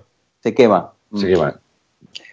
Apple no ha dicho eso. Apple te ha presentado las características técnicas, te ha dicho es una pantalla OLED, funciona así, de esta manera, y puede pasar esto, pero para quemar una pantalla OLED, que eso no pasa desde. O sea, tienes que, imagínate, dejarla encendida, bloqueada, con una imagen fija que tenga Con, con el brillo a tope, tope, tope. durante por lo menos un par de días, un día entero. pero, pero es algo, pero es algo que puede pasar. O sea, es algo que Sí, sí que puede pasar, sí. es algo típico de las pantallas OLED, no solamente de Apple. O sea, Sí, pero, pero esto le llamaban el efecto fantasma, ¿era? Sí, el efecto Sí, fantasma. el, go- el ghosting, sí, El porque ghosting. se Sí. hace una retención en la imagen. Sí, pero eso Apple, eh, eh, hay una pequeña diferencia en el iPhone 10. Si tú entras en las opciones de brillo automático en el iPhone 10, verás que el mensaje que pone es diferente al que pone en el iPhone, porque dice no desactive el brillo automático porque aumentará la vida de su pantalla, ¿vale? Cosa que en el iPhone normal no pone, ya que en, utiliza, ace- en general accesibilidad, ¿no? eh, no recuerdo, El que lo de la, lo de la parte lo de la el, el brillo automático. Sí, de hecho, sí. es- de hecho, claro, general hecho- pantalla debe ser, general pantalla. eh, pantalla y brillo. Sí, de hecho, pero ese problema también lo tienen los plasmas y otros tipos de televisiones y, y por eso lo que se llama la mosca, que es el logo de Antena 3, de Telecinco, el logo que sea, por eso antes estaba siempre fijo en el mismo sitio y ahora ese logo muchas veces va cambiando de posición para que no queme esa parte del panel. Entonces en las televisiones eh, va cambiando esa mosca para que, para que no lo queme y es por ese problema que tienen. Eso mira, de hecho, lo que hemos hablado al principio de que he leído alguna review que es que eran auténticas barbaridades de gente que había tenido el teléfono un día y decía que sí, que notaba que había efectos de ghostering y, y que ya tenía la pantalla quemada por un día de uso. Eso es imposible. Eso ocurre con el tiempo, pero no porque lo tengas un día. Y tampoco, tú ten en cuenta Mira, aquí te dice, te dice lo que ha dicho Julio. El brillo automático. Desactivar el brillo automático podría afectar a la duración de la batería y el rendimiento de la pantalla a largo plazo. Es lo que te dice. Lo del rendimiento de la pantalla no te lo pone en el resto de dispositivos. ¿Por qué? Porque con el auto brightness lo que hace es pequeños microcambios. Cuando tiene un blanco fijado, lo que hace son pequeños microcambios en el brillo eh, para evitar que haya un tono constante y eso le da mayor durabilidad a la pantalla. Es un pequeño truco que han, que han aprendido los de, los de Apple. Y mira, eh, tengo aquí el, el análisis que ha hecho DisplayMate de la pantalla del iPhone 10. Dice que la pantalla del, Era mejor. la pantalla de OLED dice que tiene un full screen brightness, ¿vale? Un brillo a pantalla completa de 634 nits, que es superior al full al, al brightness que tiene el Galaxy Note S8, o sea, pero el Galaxy Note 8 que es de 560. ¿Vale? Lo que pasa que el Note 8 es capaz de llegar a los 1240 en pequeñas zonas de la pantalla, en lo que llaman Low Average Picture Levels, cosa que en el iPhone 10 es capaz de llegar a los 809. Por lo tanto, dicen que a nivel de brillo, eh, la pantalla del iPhone 10 se sitúa de media en, un, en 726 nits, que está por encima de los valores del Note 8 o el resto de paneles. Por lo tanto, incluso a nivel de brillo, el- la pantalla del iPhone 10 es mejor que la del Note 8, por ejemplo. Es lo que dice DisplayMate, no es lo que digo yo. Eh, Eso fue lo que te comentaba antes, que el DisplayMate decían que está, está muy bien la pantalla. ¿Qué te iba a decir? Y hay otro tema que también pasa con, las, con los OLED o AMOLED, que es el tema de los, de los colores. No sé, no sé si os acordáis, o por lo menos si empezaron a leer cuando recién empezaron a aparecer los primeros OLED, que yo no sé si ahora, si ahora es igual, pero me acordaba eh, que, que los colores se iban como... Se como- gastan. Se van gastando. Y no Se todos- gastan más unos que otros. Exactamente. No me Sí. acuerdo cuál- El problema creo que era el azul o alguno, o el verde. Es por ¿no? el, el, el Pentail que ha comentado antes Julio es por eso. No, no tienen el mismo tamaño de punto el, el, el- el RGB. Cada color no tiene el mismo tamaño porque el azul se gasta más que el resto. Entonces, Eh, por eh, eso es se llama, por eso se llama Diamond Pentile, porque esa Claro. es la solución que encontró Samsung, el darle un tamaño diferente a cada LED de RG y B para que se gastaran, digamos, a la vez o, o con un gasto más o menos similar o medio ¿no? en el tiempo. Pero efectivamente se, eh, se van gastando. Eh, se entiende que la vida media del dispositivo, pues más o menos, pero sí es cierto que una pantalla de un iPhone 10, a lo mejor dentro de 4, 5, 6 años, pues eh, le mides la colorimetría y te das cuenta pues que se ve más apagada que lo que se veía al principio. Pero bueno, eso le pasa a todos los paneles OLED. Queremos para tenerlo un año.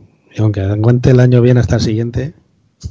Eh, eh, eh, ahí, eh, ahí. A ver, yo quiero ir al a un punto muy importante del podcast y es donde creo que vamos a tomar más tiempo eh, porque es importante y porque se ha dicho muchísimo, pero muchísimo y creo que mucha gente se ha pasado en, en intentar despre- desprestigiar esta tecnología eh, de alguna forma.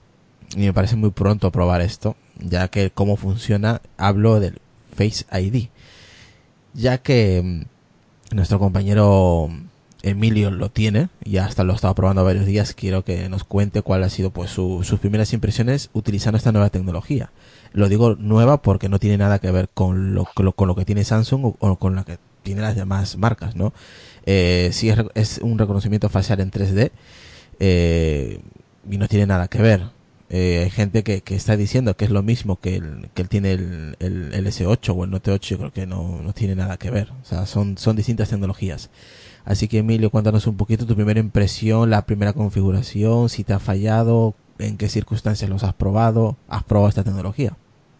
Sí, bueno, primero de decir de todo que, no sé, era una tecnología nueva, yo me esperaba más o menos lo mismo que, que lo que hacía eh, el Note 8 y todo esto, del toma de reconocimiento, ¿cómo, se llama, ¿cómo lo llama el Samsung? No me acuerdo cómo lo llamaba.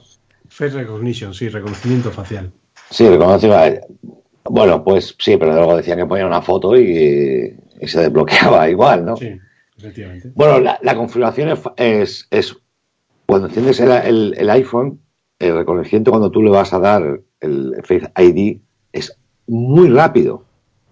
Son dos reconocimientos. Tienes que poner la cara recta, la levantas hacia arriba y das una vuelta así y luego te sale otra vez y lo haces al revés. Ya está. Son casi más rápido que el Touch ID. ¿Qué tal ID? Porque el Touch ID son creo que tres partes, ¿no? No, sí, dos o tres Sí, y luego otra te que poner de punta. Pues esto es, te puedo decir que en 10 segundos, 15, 20 segundos ya lo tienes hecho, más o menos. Sí. Y luego, eh, a mí no me falla.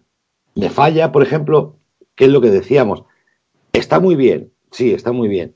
Pero si yo cojo el teléfono, al levantarlo, se, se enciende la pantalla, me ve que me desbloquea la pantalla. Que no me lo deje, por ejemplo, ahora me, me lo de esto, ahora tengo el candado abierto, pero tengo que hacer un swipe hacia arriba para desbloquearlo. ¿Por qué? Si ya me ha reconocido que se desbloquea el teléfono. O si, si me lo pongo delante, Sí, es un, yo- sí, sí, sí, es un paso innecesario que seguramente lo tendrán que quitar. Como No, no, no, ojo, no es un paso innecesario. ¿eh? Primero, es, es un paso de introducción, porque estamos acostumbrados a hacer.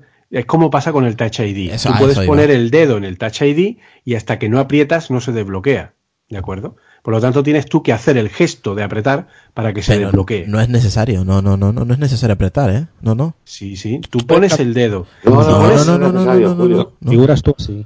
Tienes la opción de En el que 7 no, ¿eh? sea, el Lo 7 y puedes el 8 no. configurar para que no, pero de serie te viene configurado para que tengas que pulsar Mira, para Pero desbloquear. se puede. 0, 0, sí. Mira, ahora lo voy a mirar, pero yo no veo ninguna opción. Pero lo que pasa es que el, a ver, eso a lo mejor lo cambiarán en algún momento. Pero por ejemplo, a mí personalmente me parece mucho mejor eh, esta forma en el que te obliga a hacer el gesto. ¿Por qué? Porque eso te va a permitir hacer eh, una medida de seguridad que me parece brillante, que Sí. es el tema de eh, la ofuscación de, mens- de- de notificaciones. ¿Vale? El que tú puedes ver que te ha llegado un mensaje, o puedes ver que te ha llegado un Twitter, o puedes ver un tal, pero no te muestra el contenido, solo te dice que te ha llegado la notificación. Y cuando te reconoce la cara, te desofusca esos mensajes y Sí. te muestra el contenido. Eso lo Eso, haces, lo haces. Claro, eso es una medida de seguridad brutal que te permite ver las notificaciones y que te aporta el no tener que desbloquear el teléfono para poder ver esas notificaciones o ese contenido. Entonces, bueno, ya es cuestión de, bueno, sí, probablemente en alguna versión futura le pongan la opción de que se desbloquee el teléfono directamente, pero entonces perderían la opción de poder ver las notificaciones eh, eh, sin tener que desbloquear. Entonces, bueno, ya dependerá del usuario que quiera elegir una cosa u otra. Entiendo que, bueno, es una opción. Sí, Yo en eso entiendo lo que dice el camello y es que debería ser opcional. Lo que pasa que yo me imagino que eso más adelante sí que lo pondrán. Pero Sí. si tú quieres directamente que te lo desbloquee, porque ten en cuenta que a lo mejor según qué tipo de trabajos o según qué tipo de situaciones te interesa que solo con girar la cara y mirarlo te lo desbloquee sin tener que, eh, que utilizar las manos. Claro, por ej- Claro, la- por, ej- por ejemplo, eh, mucha gente se queja, eh, pues eso, que cuando estás con las manos mojadas, sudadas o, o sucias, el Touch ID no te reconoce bien. Pues si tú tienes la mano sucia, a lo mejor no quieres pasar la mano por encima de la pantalla para hacer ese swipe. A lo mejor tú quieres que directamente al mirarlo lo desbloquee. Entonces, eso tenía que ser opcional. Y yo Eso creo que es- sí que lo implementará Apple. Yo creo que sí. Yo lo estaba mirando, José, lo estaba mirando ahora en, en- en- en las opciones y no hay nada de esto, ¿eh? Eh, En opciones hay- mismo. No, no, ahora no es la está. única opción. No, Emilio, míratelo dentro de accesibilidad, que ahí están las opciones de- del Face ID. en accesibilidad no he visto nada yo, ¿eh? Es que no sé por qué a mí me salió, cuando lo estuve probando yo, accesibilidad eh, me salía Face ID. Dentro de visi- visión, voiceover, lupa, ajuste de visualización, que es donde está eh, donde está lo del bio automático ahora, invertir colores, filtros, tal. Pero de Face ID, Face ID, ah, nos requería atención para el Face ID y funciones de detección de, de atención. Sí, Esto ya está en el otro sitio también, ¿eh? sí, eso es para que no para que no haga falta mirarlo. Eh, Vale, No, requiere atención para el Face ID. La cámara y tal garantiza un mayor de nivel de seguridad al comprobar si estás mirando el iPhone. Si no miras el iPhone y no te, no te ve los ojos, no se desbloquea. Pero creo que Esa tiene, una. pero creo que tiene la opción de que no hace falta, obviamente bajas la seguridad, pero sí se puede desbloquear sin que mires el, el teléfono. Claro, solo que te reconozca la cara. Exactamente, solo la cara sin necesidad de que lo veas directamente. Pero eso está puesto en accesibilidad por un motivo muy claro, por O sea, el- la gente invidente. Obviamente. Exactamente. Eh, eh, sí, sí, sí, sí. Entonces, en conclusiones, eh, Emilio, cuéntanos un poquito tu experiencia. ¿Te ha gustado? ¿Qué te ha parecido todo lo que A se ha hecho de esta Me ha, tecnología? me ha gustado. Has probado con gafas y sin gafas, Exactamente. con gorro, sin probado gorro, con gafas, sin gafas, con los ojos abiertos, los ojos cerrados. Con los ojos cerrados no te se desbloquea, no te, el candadito no se abre. Eh, a oscuras lo he probado solo con la luz de la, de la pantalla. Fíjate, con brillo automático, estás de noche, la pantalla prácticamente brillo casi no saca. Ujú. Pues te reconoce. Eh, lo único que no me gusta es eso, que cuando yo lo cojo me llega una notificación, no la veo.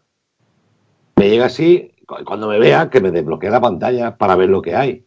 Claro, pero Emilio, eh, ¿cuántas veces hemos comentado aquí en el momento de lo peligroso que es el Face ID, entre comillas, en el caso mm, drástico de que te lo roben? Si eh, esa opción de hacer el swipe para desbloquearlo no estuviera, te- Es igual, pero si a ti te cogen, te ponen un puñal, abre los ojos. ¡Ah! Los ojos como plato lo abres. pero tienes que hacer- Sí, pero tienes Igual, igual que si te ponen el puñal y dale con el dedo al Face ID. Lo mismo. O sea, al Claro, Touch mismo. ID, es lo mismo. Cuando te roban un iPhone no, no te enseña el puñal, te lo roban en el momento de las manos. Esto que no se oiga mucho. Lo que está muy bien de los ojos cerrados. Porque si me quedo dormido en el sofá, mi mujer no me acerca el móvil a la cara para desbloquearlo para verme el WhatsApp. Ah, también, verdad. Lucas, a Lucas le podrá Sí, pero te, pero te puede hacer como salía hoy una noticia de una mujer que en un vuelo eh, había, había obligado a aterrizar el vuelo, no sé qué, había habido no sé qué problema, porque mientras el marido dormía le había desbloqueado el- con el Touch ID, le había desbloqueado el teléfono y le había encontrado pruebas de infidelidad. Entonces había montado el pollo, habían tenido que aterrizar el avión. Hostia, Oh, qué fuerte. oh, no. Pero en general bien. De hecho, eso falta. Y particularmente para, para mí, eh, el Touch ID me es un poco más cómodo. Ahora, por ejemplo, me llega algo, yo tengo el teléfono aquí en la mesa, estoy trabajando con el ordenador, me llega una notificación, lo quiero desbloquear, basta que ponga el dedo, me desbloquea. Eh, de esta manera tengo que coger el teléfono, llevármelo a la cara y que me vea el teléfono y entonces ya desbloquear. Emilio, Tienes que, hacer, tienes que hacer lo mismo que si tuviera el lector de huella detrás. Pues te digo que a mí no me gusta el lector de huella atrás, me gusta adelante. ¿En la oscuridad total funciona? Sí. Sí. Yo he salido a la calle, ahora por ejemplo, Total, esta to- noche de No, noche. total, total. No, porque de- debe funcionar porque es infrarrojo, ¿no? ¿Qué dice No, pero Raúl? es infrarrojo. O sea, eso lo que hace, a ver, básicamente el Face ID lo que hace es que primero usa tres sensores diferentes. Hace una proyección de puntos, esa proyección de puntos la lee con una cámara infrarroja y en caso de que no haya la suficiente iluminación, tiene un iluminador infrarrojo, una linterna infrarroja, que obviamente tú no ves, pero que se encarga de iluminar a nivel infrarrojo la escena si está todo oscuro, por lo tanto los puntos siempre los va a poder ver y los va a poder medir, ¿vale? Entonces, eh, de hecho el Face ID funciona mejor a oscuras que con mucha luz. Sí, con mucha luz, es verdad. Antes de, de- de continuar, vamos a despedir a Relfon que tiene que marchar. Relfon, eh, gracias por pasarte aquí con nosotros y da tus redes sociales, tu podcast y lo que quieras comentar ya para finalizar contigo. Ah, yo muy simple, soy arroba Relfon en redes sociales y el podcast el podcast de Relfon, es que no me calenté la cabeza mucho. Y nada, prometo hacer, Aprende, Carlos. prometo hacer algún podcast de vez en cuando más, que los tengo ahí un poco abandonados. Y he grabado dos o tres, pero ya los iré poniendo ahí. Eso decimos todos. Yo lo que pasa es que si dices, lo grabo y lo cuelgo, pero lo grabo, me escucho, ay, ahora no me ha gustado, tal, y al final... El truco es no escucharse. Ya está. ah, que- sí, pero El truco es salir en directo, como hacemos nosotros. claro, no, no Ahí pu- está. no puedes fallar. Pues nada, encantado de conoceros a todos. Al Julio, que me encanta tu podcast. Que me Muchas encanta- gracias, encantado de conocerte. Aunque la pantalla hable eso, que dice, esa es mentira. Son, Esa- pues yo no lo digo, ¿eh? yo lo, lo dice, Son- lo dice son DisplayMate. muy buenas todas, todas. O sea, es que no tiene por qué ser la mejor. O sea, es la... No, no, en realidad el que sea la mejor o la peor es muy relativo, porque ¿qué transforma en una buena película? Pues bueno, depende de quién la vea. A mi hijo le encanta. O sea, No, pero y a mí se me salen los ojos, entonces... Me, me recuerdo un poco ya cuando hablamos del tema de los auriculares, ya cuando llegamos a unos niveles ya que hay que tener un oído educado para escuchar diferencias, ya con las pantallas pasa igual. Son cojonudas y se ven estupendamente todas. Y yo os No, digo- y además, de hecho, se nota que, que el panel de Samsung es eh, de lo mejorcito. Y yo, he- yo he probado respecto al iPhone X, ya os digo mi opinión antes de irme y así meto la cuña mía. El iPhone X a mí me parece un grandísimo teléfono, lo he probado, lo he estado usando así, lo he visto y tal, y a mí me gusta mucho como teléfono. Pero claro, llevo años con el 5,5 y yo a mí la pantalla pues no, no me veo porque me pasó con el, con el S8. Tenía el 5,5, el iPhone 7 Plus, me pillé el S8 y al mes y pico dije, no, no puedo, no aguanto navegar con, eh, con el navegador tan estrechito y tal, y lo tuve que dejar. Sin embargo, claro, yo veo el 10, lo veo un pelín más ancho de lo que veía el S8, porque al no tener la curva es un pelín más de pantalla plana, pero yo me voy a esperar unos meses. Si la mujer no me lo regala y dice y me sorprende y me lo regala y me jode, espero que no. Porque es así, ya me he preguntado tres veces, pero no lo quieres y yo que no, cariño. Y a ver, ya verás la que No me me jodas, Tienes una mujer que te dice de comprarte el iPhone X. Hostia, Yo tres veces que no. yo, Pero- yo pero, cada vez que me compraba Adrián, un iPhone a punto de divorcio estaba. Adrián, Yo lo he dicho tres Adrián, veces. No, Ah. y, y ella, y, y al final, espero que no, pero esperarme. Pues, escúchame una pues cosa, mándale Adrián. un saludo a tu mujer, dile, ¿no? No, no, no, Adrián, no lo entiendes. Se lo está diciendo que como no hay stock hasta Navidades, le- Ah, claro, te lo dice porque es imposible comprarlo. Cabrón. Ah, si me lo quiere, me lo hubiera conseguido. Que trabaja ahí en el corte y que le, le dice al otro, ya apártalo ahí.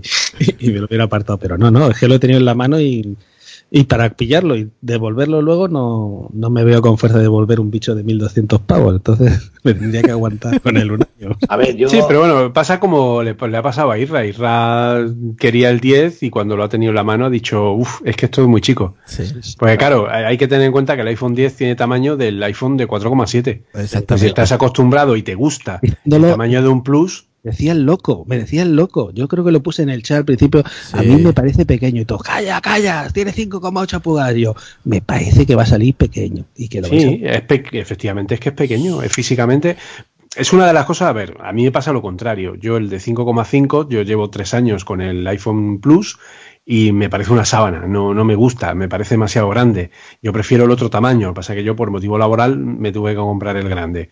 Pero eh, a mí sí me, me parece que ese tamaño del iPhone 10 es el ideal, pero incluso técnicamente el iPhone 10 es un iPhone 8 eh, en factor mm, de, de 3X, ¿de acuerdo? Entonces, pero está basado. De hecho, eh, una de las cosas que tiene el iPhone Plus, que es el, el modo apaisado en el que te hace el, lo que es el regular width, ¿vale? Lo que Sí. es el, el ponerte un- una interfaz partida maestro detalle, como te ponen el correo y este tipo de cosas, que solamente lo tiene el 6 Plus. El iPhone 10 no lo tiene. El iPhone 10 en modo apaisado no tiene el modo maestro detalle. Funciona igual que un 7, un 8 o un 6. Entonces yo entiendo que sí, es, es más pequeño físicamente y el que le gusta un móvil grande, pues el iPhone 10 no es su móvil. No es su Esto móvil. que es lógico.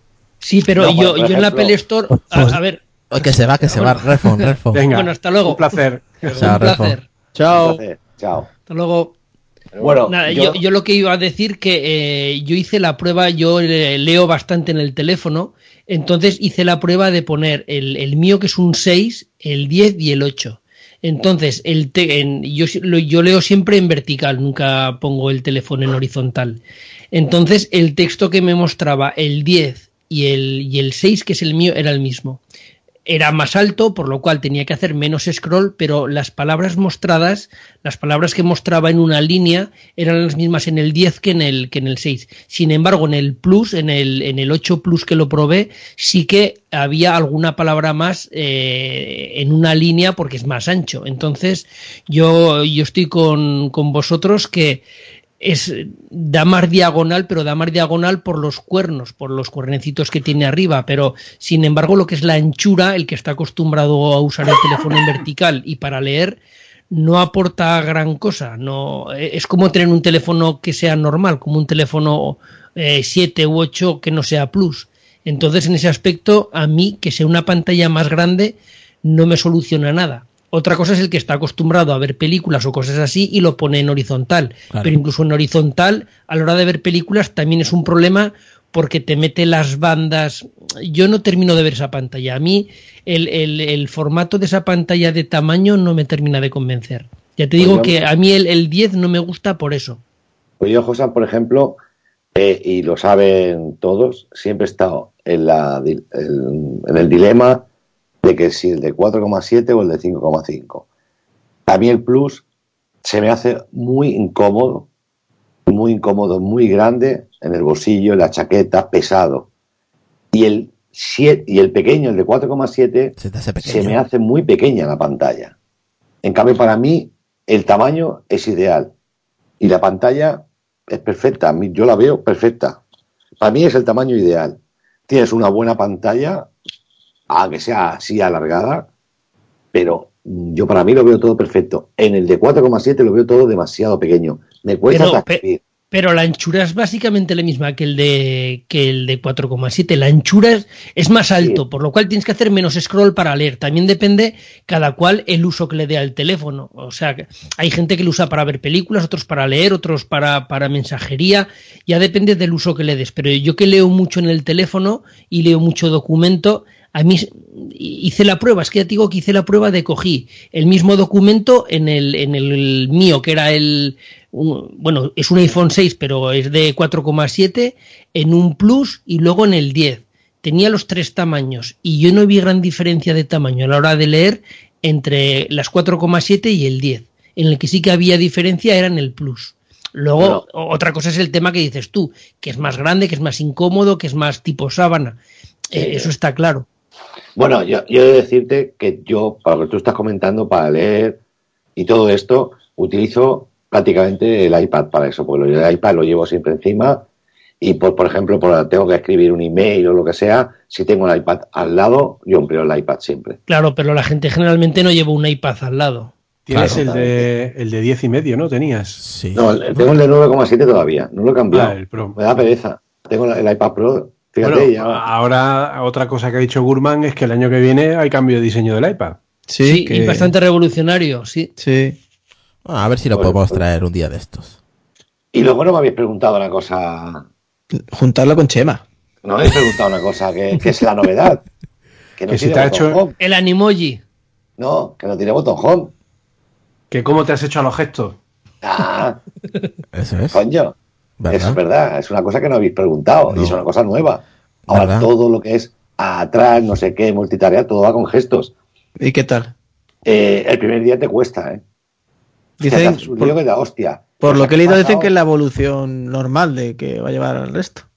Sí, pero al final te, te acostumbras rápido. Yo al, al segundo día ya me acostumbré. De Sí, hecho, vale. ahora cojo cualquier otro teléfono y me voy Y a los el gestos, gesto, ¿no? seguro, estaba claro, estaba Vale, claro. Tú que, estás, tú que estás acostumbrado a manejar el iPad Pro y a manejar el iPhone 10, eh, ¿por qué dice la gente, es que yo no termino de entenderlo, pero claro, es que, en fin, no he probado tan a fondo, ¿por qué dice la gente que es un poco confuso eh, cuando aprenden los gestos del 10, que luego en el iPad dicen que no son exactamente iguales y es como que tendrían que buscar una forma de unificar gestos entre el iPad y el iPhone para que eh, todos tuvieran el mismo significado. Que, eh, yo, para hasta donde tengo entendido, los gestos son eh, iguales, ¿no? En el, en el iPad. Es decir, el gesto de home del iPhone 10, lo que hace en el iPad es sacar el, el dock eh, y luego si haces el gesto prolongado, pues te va a la multitarea. Entonces, Sí. ¿dónde A está ver, la... ¿Tú ves alguna diferencia o algún problema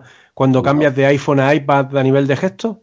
No, no, no, porque estás acostumbrado al iPad y el iPad, yo por ejemplo lo tengo ahora aquí y yo por ejemplo abro cualquier aplicación y sí, muchas veces cojo el gesto hacia abajo, hacia abajo, hacia arriba y si lo haces largo te viene la multitarea y abres. En el, en el iPhone lo que tienes que hacer es el gesto eh, hacia arriba y te quedas un poquito en medio, nada, un segundo y te salen las, las cartas de la multitarea. Otra cosa que tiene la multitarea, que ya no haces el swipe hacia arriba para quitar la multitarea. Tienes que mantener apretado, que te salga el icono de el, eliminar Sí. y luego ya puedes hacer el swipe para, para eliminarlos. Pero no, no, no. A ver, posiblemente lo que te dices tú, que el año que viene van a sacar un iPad sin botón home, seguramente. Seguro. Seguramente sacarán eso. Pero vamos, yo no, los gestos Quiero, de la multitarea y todo esto, Mira, por yo ejemplo- sigo utilizando bien el iPad. por ejemplo, Me eh, lío, me lío si cojo otro iPhone. Por- sí, me imagino, pero por ejemplo, aquí un punto muy importante que lo comentó Lucas el lunes con el tema de la accesibilidad, que él utiliza, utilizó, mejor dicho, mucho el Touch ID, que él dice que al utilizar el VoiceOver en el iPhone e- eh, 10, perdón, eh, u- utiliza o utilizó mucho el, el- como que le ve más sentido al Touch al, al 3D Touch, perdón.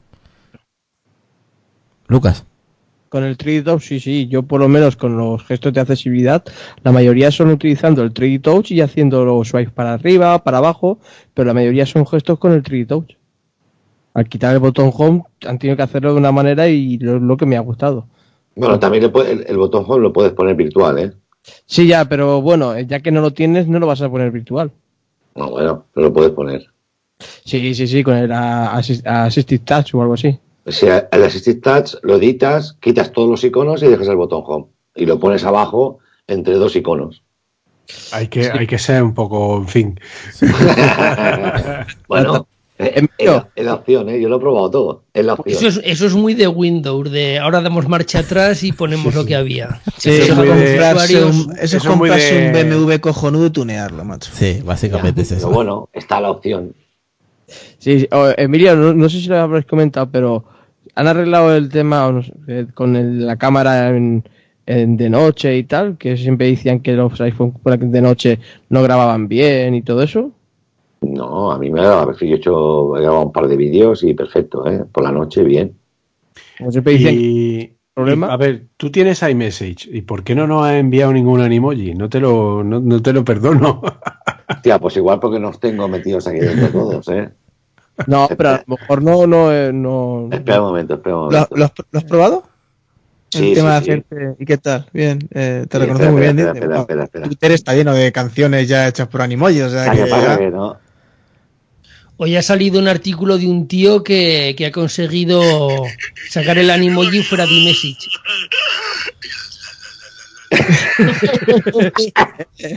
Qué tonto. Está la cámara. Está la Qué cámara. bueno. Espera, espera, espera, espera. Espera, espera. Espera, espera. Ahí se ve. Que se ve ahora, ahora, ahora sí.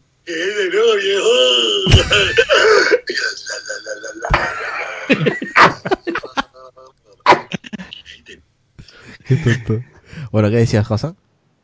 Sí, barato Eh, esto al final. sí, que, que ha habido una persona que ha conseguido sacar el, el emoji. El emoji, pues ya sabéis que está dentro de, de FaceTime.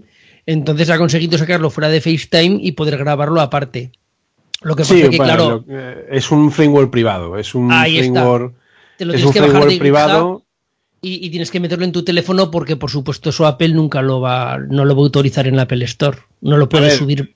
Lo puedes sacar, ¿vale? O sea, ma- puedes hacer un import a lo bestia y te lo coge. Es un- una librería que se llama Avatar Kit, eh, que es la que da soporte a, lo que es eh, los animojis. Además, tiene cuatro funciones, o sea, es súper sencillo y tiene toda la pinta de que Apple el próximo año lo libere para permitir hacer todo tipo de perrerías. Pero ahora mismo es un framework privado y entonces Apple no lo va, no lo va a admitir. Pero sí es cierto que se puede aislar la funcionalidad de los animojis y quitar eh, tal, pero te tienes que bajar el proyecto y compilarlo aparte.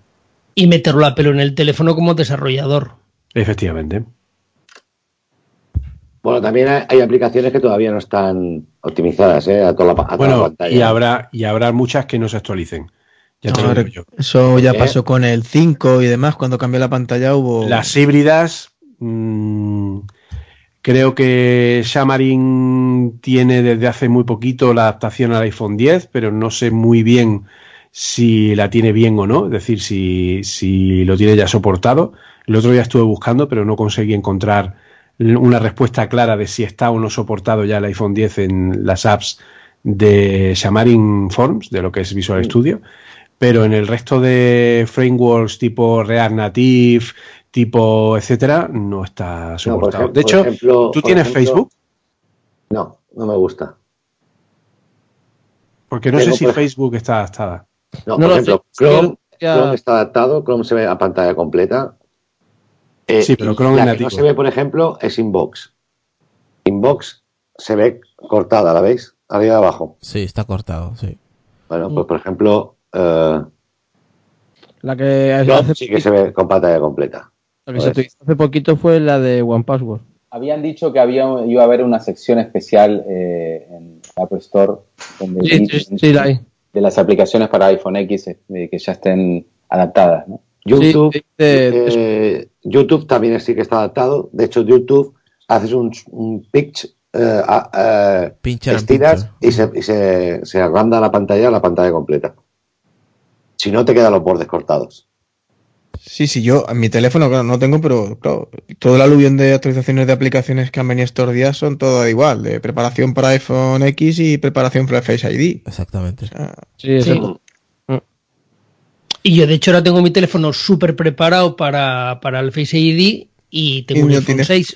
tienes el Face ID, pero Porque podrías tengo, tener. Pero, pero tengo ya todas las aplicaciones súper preparadas para el, Face ID. Chúpale No, la yo, por, yo, por ejemplo, yo, te- yo, por ejemplo, tengo en notas, a mí, por ejemplo, en la empresa me hacen cambiar cada El Notas es un amigo mío. en notas, sí.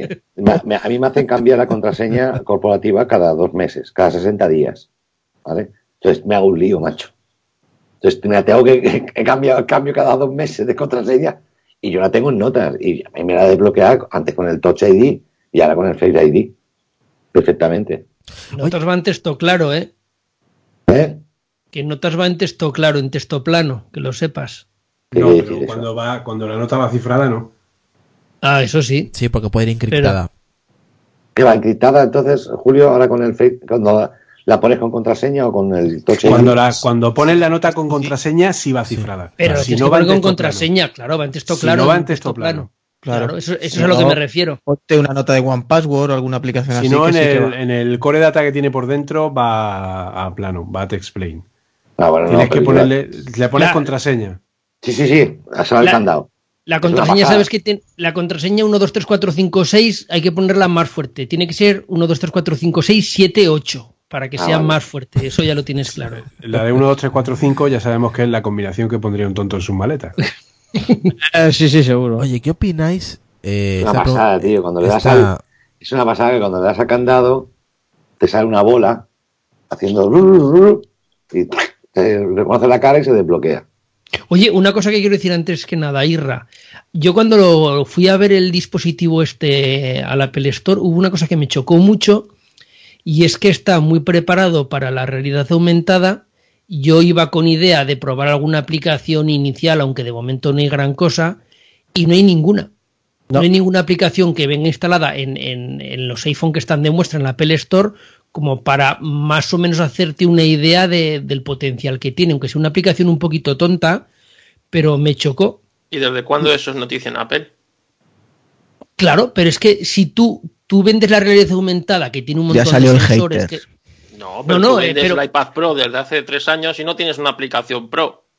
No, no, no, no, no. A ver, ahí el tema está en que Apple, para poner una app en los eh, dispositivos de demo que tienen las tiendas, tiene que llegar a un acuerdo de licencia con los desarrolladores que han hecho esa aplicación, Por pasta eh, medir será. la calidad, etcétera, etcétera. Entonces, mm, no es tan sencillo. De y hecho- sobre todo porque Apple no pone normalmente aplicaciones que tengan compra integrada y que sean gratuitas dentro de los eh, dispositivos eh, de prueba. Porque, claro, tampoco, mm, en fin, no, no tendría sentido, ¿vale? O sea, son, eh, ellos tienen un- una imagen ya hecha y la van volcando y ya vienen los dispositivos con las apps cargadas. Entonces, todavía no habrán metido ninguna demo ni ningún nada que te permita hacer o ver cómo funciona la realidad aumentada, lo cual efectivamente es un poco absurdo. Claro, pero yo, por ejemplo, en los, en los teléfonos eh, más antiguos que, que tienen de exposición o en los iPad sí que hay muchas aplicaciones y muchos juegos. Y sin embargo, en este estaba básicamente pelado, no tenía aplicaciones. Entonces, cuando tú te quieres gastar el dinero que vale y aparte de probar los animojis y ver la calidad de la pantalla, dices, bueno, a ver cómo se mueve este juego, a ver, a ver cómo va de fluido, a ver cómo va la realidad aumentada. Entonces son cosas que deberían tener eh, ya acuerdos con desarrolladores para tener un par de aplicaciones de realidad aumentada, un par de juegos potentes que visualmente sean muy buenos y no había ninguno. Entonces, Probablemente por eso, porque no, ha- no les ha dado tiempo, ten en cuenta que ellos no pueden poner apps en ese dispositivo de prueba que no estén ya adaptadas al iPhone 10. Entonces, pero ya las hay, hombre, Julio. sí, pero en el Eh, momento es que en el básicamente, que- eh, es que de hecho para mirar los negros, aparte de mirarlo en alguna foto que había, tuve que abrir la aplicación Bolsa, porque la aplicación Bolsa al fondo es negro y a ver cómo se veía el negro ahí. Pero no había un juego que de verdad dijeras, joder, cómo se ve este juego, qué gráficos tiene, joder, este. No había, no había nada de eso. Entonces, no sé, yo lo veo un fallo muy, muy grande. Sí, sí. Los negros de WhatsApp, dice chino. que lo pones Para a ver los negros querías tú un iPhone de X. Hombre, de claro, por supuesto. ¿Qué os iba a Pero bueno, al que le guste un, al que quería un teléfono un poquito más grande, con un poquito más de pantalla que el, que el 7 o que el 8 pequeño, que se compre el 10. Yo quiero, yo quiero hacer esta pregunta porque a mí me ha quemado muchísimo estos días de ver eh, pruebas con mellizos y con trillizos. Me ha quemado muchísimo porque la gente decía, mira, ves, no sirve con, con, con, eh, con gemelos o con trillizos. Y... ¿Cómo que no sirve? Yo, yo con las trillizas haría otra cosa que no desbloquear. Joder, y empezamos. Entonces, y con los chinos tampoco vale, son todos iguales, los desbloquea con todos. hasta hasta donde sabemos eh, el reconocimiento facial el, el Face ID de, del iPhone 10 eh, tiene que aprender de tu cara o sea cada día va aprendiendo se va guardando información de tu rostro cada vez que vas cambiando y hasta que se va haciendo a tu rostro luego ya cuando viene otra persona eh, se supone que gemela tuyo no debería desbloquearlo y es cierto que en algunos eh, en algunos casos se ha podido desbloquear. O sea, un, un, un gemelo de, por ejemplo, tuyo, Emilio, un gemelo tuyo ha podido desbloquear tu teléfono. Pero claro, Pero, a ver, eso es una... Vaya, nos tocó el gemelo malo. Eso, eso puede pasar. Hoy voy con tupé, mañana sin tupé. ¿qué tiene que ver eso? No, pero que es que eso es un fallo de seguridad y esa está ahí. A eso me refiero, que si es un fallo de seguridad o es Pero que... eso es un fallo conocido por Apple y reconocido. Por eso cuando dicen que falla en eh, un millón de veces, porque eh, los gemelos es una cosa que se da en X por ciento bajísimo de la población, ¿no? Y solo y gemelos idénticos, de estos que son súper, súper parecidos. Pero es un fallo que, está ahí. Pero son cosas, ten en cuenta que el, que el Face ID eh, acaba de salir, como quien dice, y la propia Apple, como dice Carlos, reconoce que el tema de los gemelos idénticos es un problema, pero es que yo lo he comentado ya en mi podcast. Es decir, eh, Face ID no deja de ser un algoritmo de inteligencia artificial que nos reconoce como somos a nosotros a nivel persona. Pero es que hay casos de gemelos idénticos en los que ni siquiera sus propios padres son capaces de diferenciarlos. Entonces, tienes que llegar a un nivel de, de patrón que tal vez rompas cómo está ahora mismo la funcionalidad. Entonces, ¿qué pasa? ¿Eso va a ser un fallo de por vida? Pues no.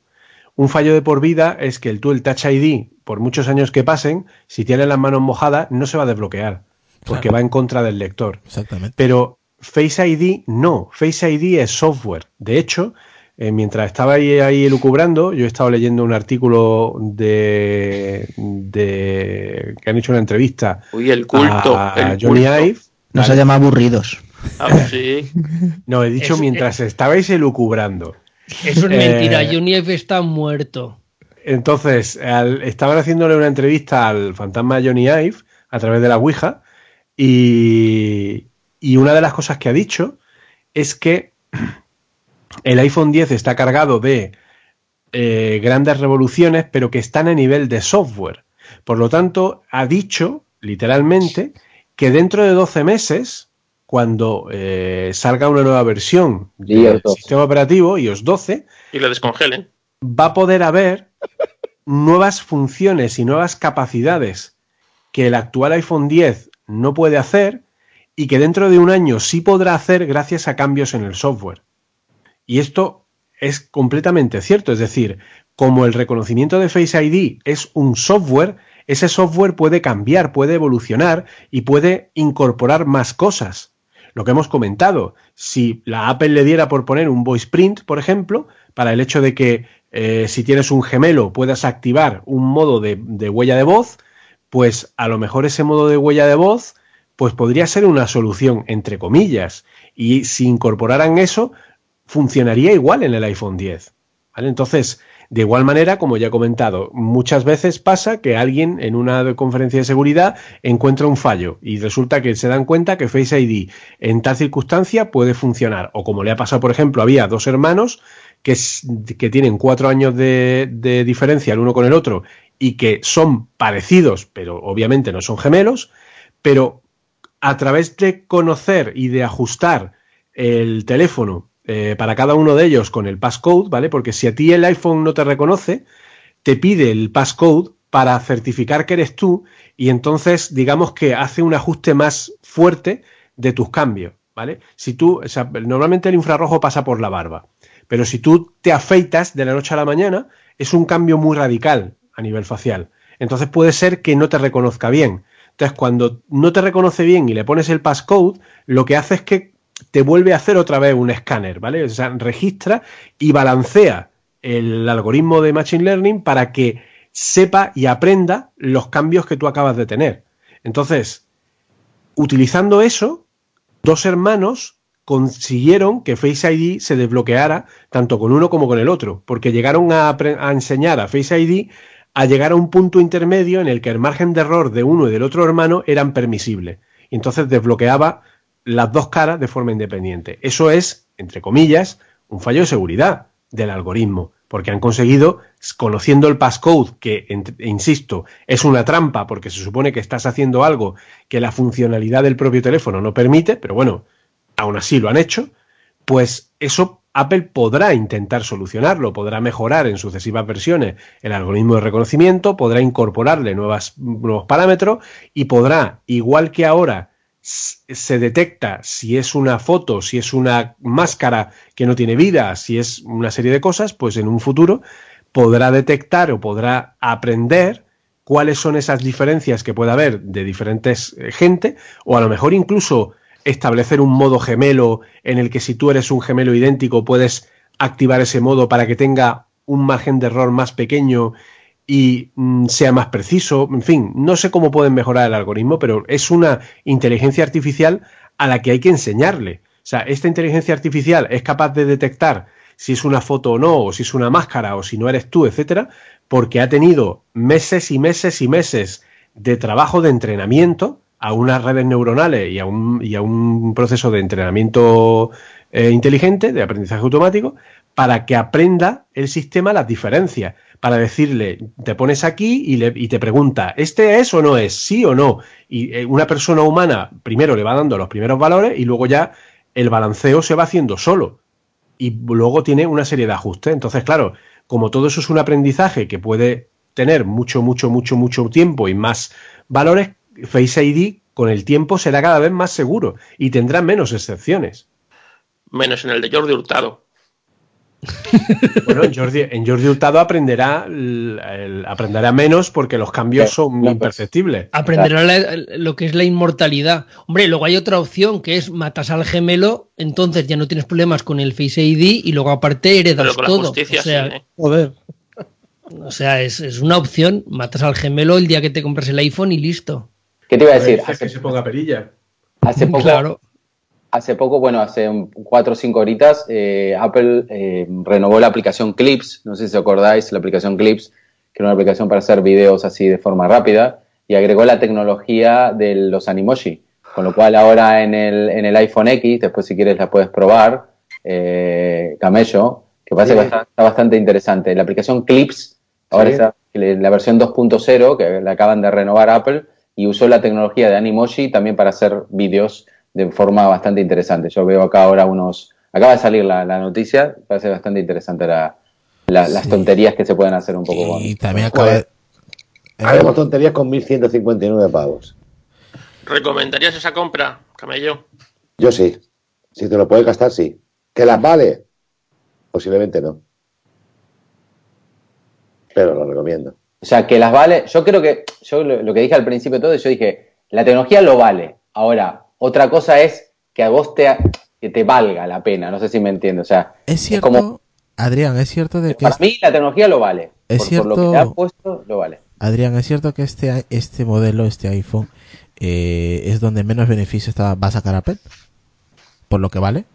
No sé si es cierto o no, pero yo vuelvo a repetir, y esto creo que lo dijimos, yo creo que esto le está costando bastante a Apple. Yo creo que, eh, para mí, yo no creo que saque más beneficio a Apple en un iPhone X que en un iPhone 8.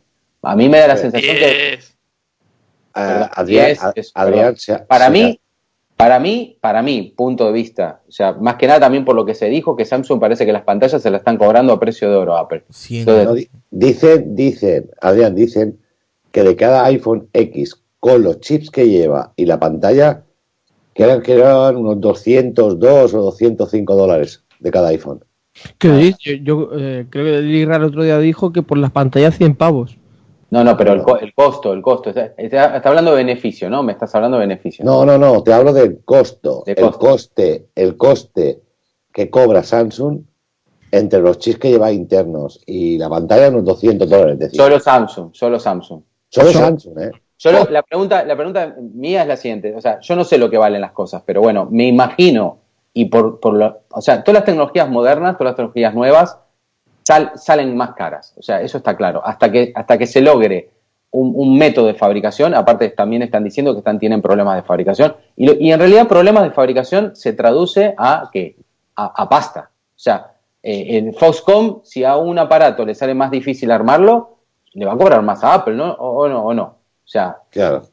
Estamos hablando. entonces la pregunta, hablando- del millón, la pregunta del millón es, un iPhone 8, 8 Plus y un iPhone X, ¿cuánta diferencia hay de precio? ¿Ciento y pico de euros? No, no, tendrías que compararlo con. No lo puedes comparar con el iPhone X. Tienes que comparar eh, con el iPhone 8 Plus.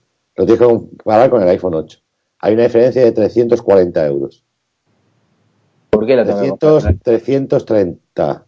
¿Por qué lo tengo que comparar con un iPhone? 350. Porque no lo puedes comparar con un iPhone 8 Plus. ¿Por Es qué que no? tiene. No, no lo puedes comparar. Es que es mucho, es más grande.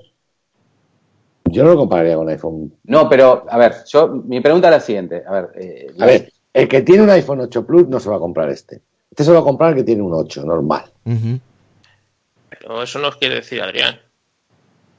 Yo lo que quiero, yo lo que quiero decir es lo siguiente. Lo que quiero decir, a, a lo que voy es lo siguiente. El 8 Plus vale tanto dinero, bien, vale. ¿Cuánto? Lo que digo es, y el iPhone 10, 10 vale tanto otro, que la diferencia es muy poquita entre ellos. 240 euros Vale. diferencia. Bien, perfecto. Yo lo que digo es, Apple gana más dinero con el 8 Plus que con el 10. Yo creo que, Sí. sea, Seguro. o sea, no porque salga más caro que el 8 Plus, va, gana más dinero. Eso es lo que estoy- ¿Sabes cuál es el problema? ¿Cómo se llama el problema de Apple? iPhone 7. Que se les está. Es el que se ha empezado a vender ahora como loco y es el iPhone más vendido de este último trimestre. Por el precio tan bajo que tiene. Pues, 639. El precio que tiene ahora mismo el iPhone 7 Está tirado. es súper atractivo. Está tirado de precio. O sea, Y hoy han dicho que es el, el iPhone más vendido de este último eh, trimestre. date cuenta Así que puedes encontrar el iPhone 7 a 700 euros, tío. Puede ser, puede ser Claro, pero por, claro. por lo mismo que te digo yo, o sea, es por el tema de decir, bueno, vale, toda esta tecnología está de puta madre, pero yo realmente la necesito. Yo realmente la, la o sea, soy capaz de pagar esta tecnología, eh, no sé cómo explicarlo. Está bien, es verdad que posiblemente eh, lo mío sea una economía de guerra y el día hay gente que le sobra el dinero, pero igualmente también pienso que la gente que le sobra el dinero también ve, ve su utilidad, por más que no seamos tan geeks como nosotros o, o le busquen las opciones. Realmente a mí el Animoji me parece una cosa interesante, bonito, pero eso lo usas una semana y a la semana ya lo dejas de usar. O sea, realmente en el día a día, yo te soy sincero y vuelvo, y yo prefiero el Touch ID que el Face ID. Para mí es lo que, lo que dije al principio, es un tema de que Apple quería sacar pecho y, y realmente lo sacó. Lo que pasa que por ahí lo sacó y el usuario normal no sé si lo va a apreciar. Yo, como, como un tipo de que siempre amé la tecnología, me encanta la electrónica, me encanta la informática y me encanta la programación, yo me saco el sombrero y digo, señores, lo que hicieron es la hostia. Porque realmente integrar lo que acaban de integrar estos tíos es la puta hostia. Yo creo que Y es lo mejor. está lo contrario no tiene ni puta idea de lo que está diciendo.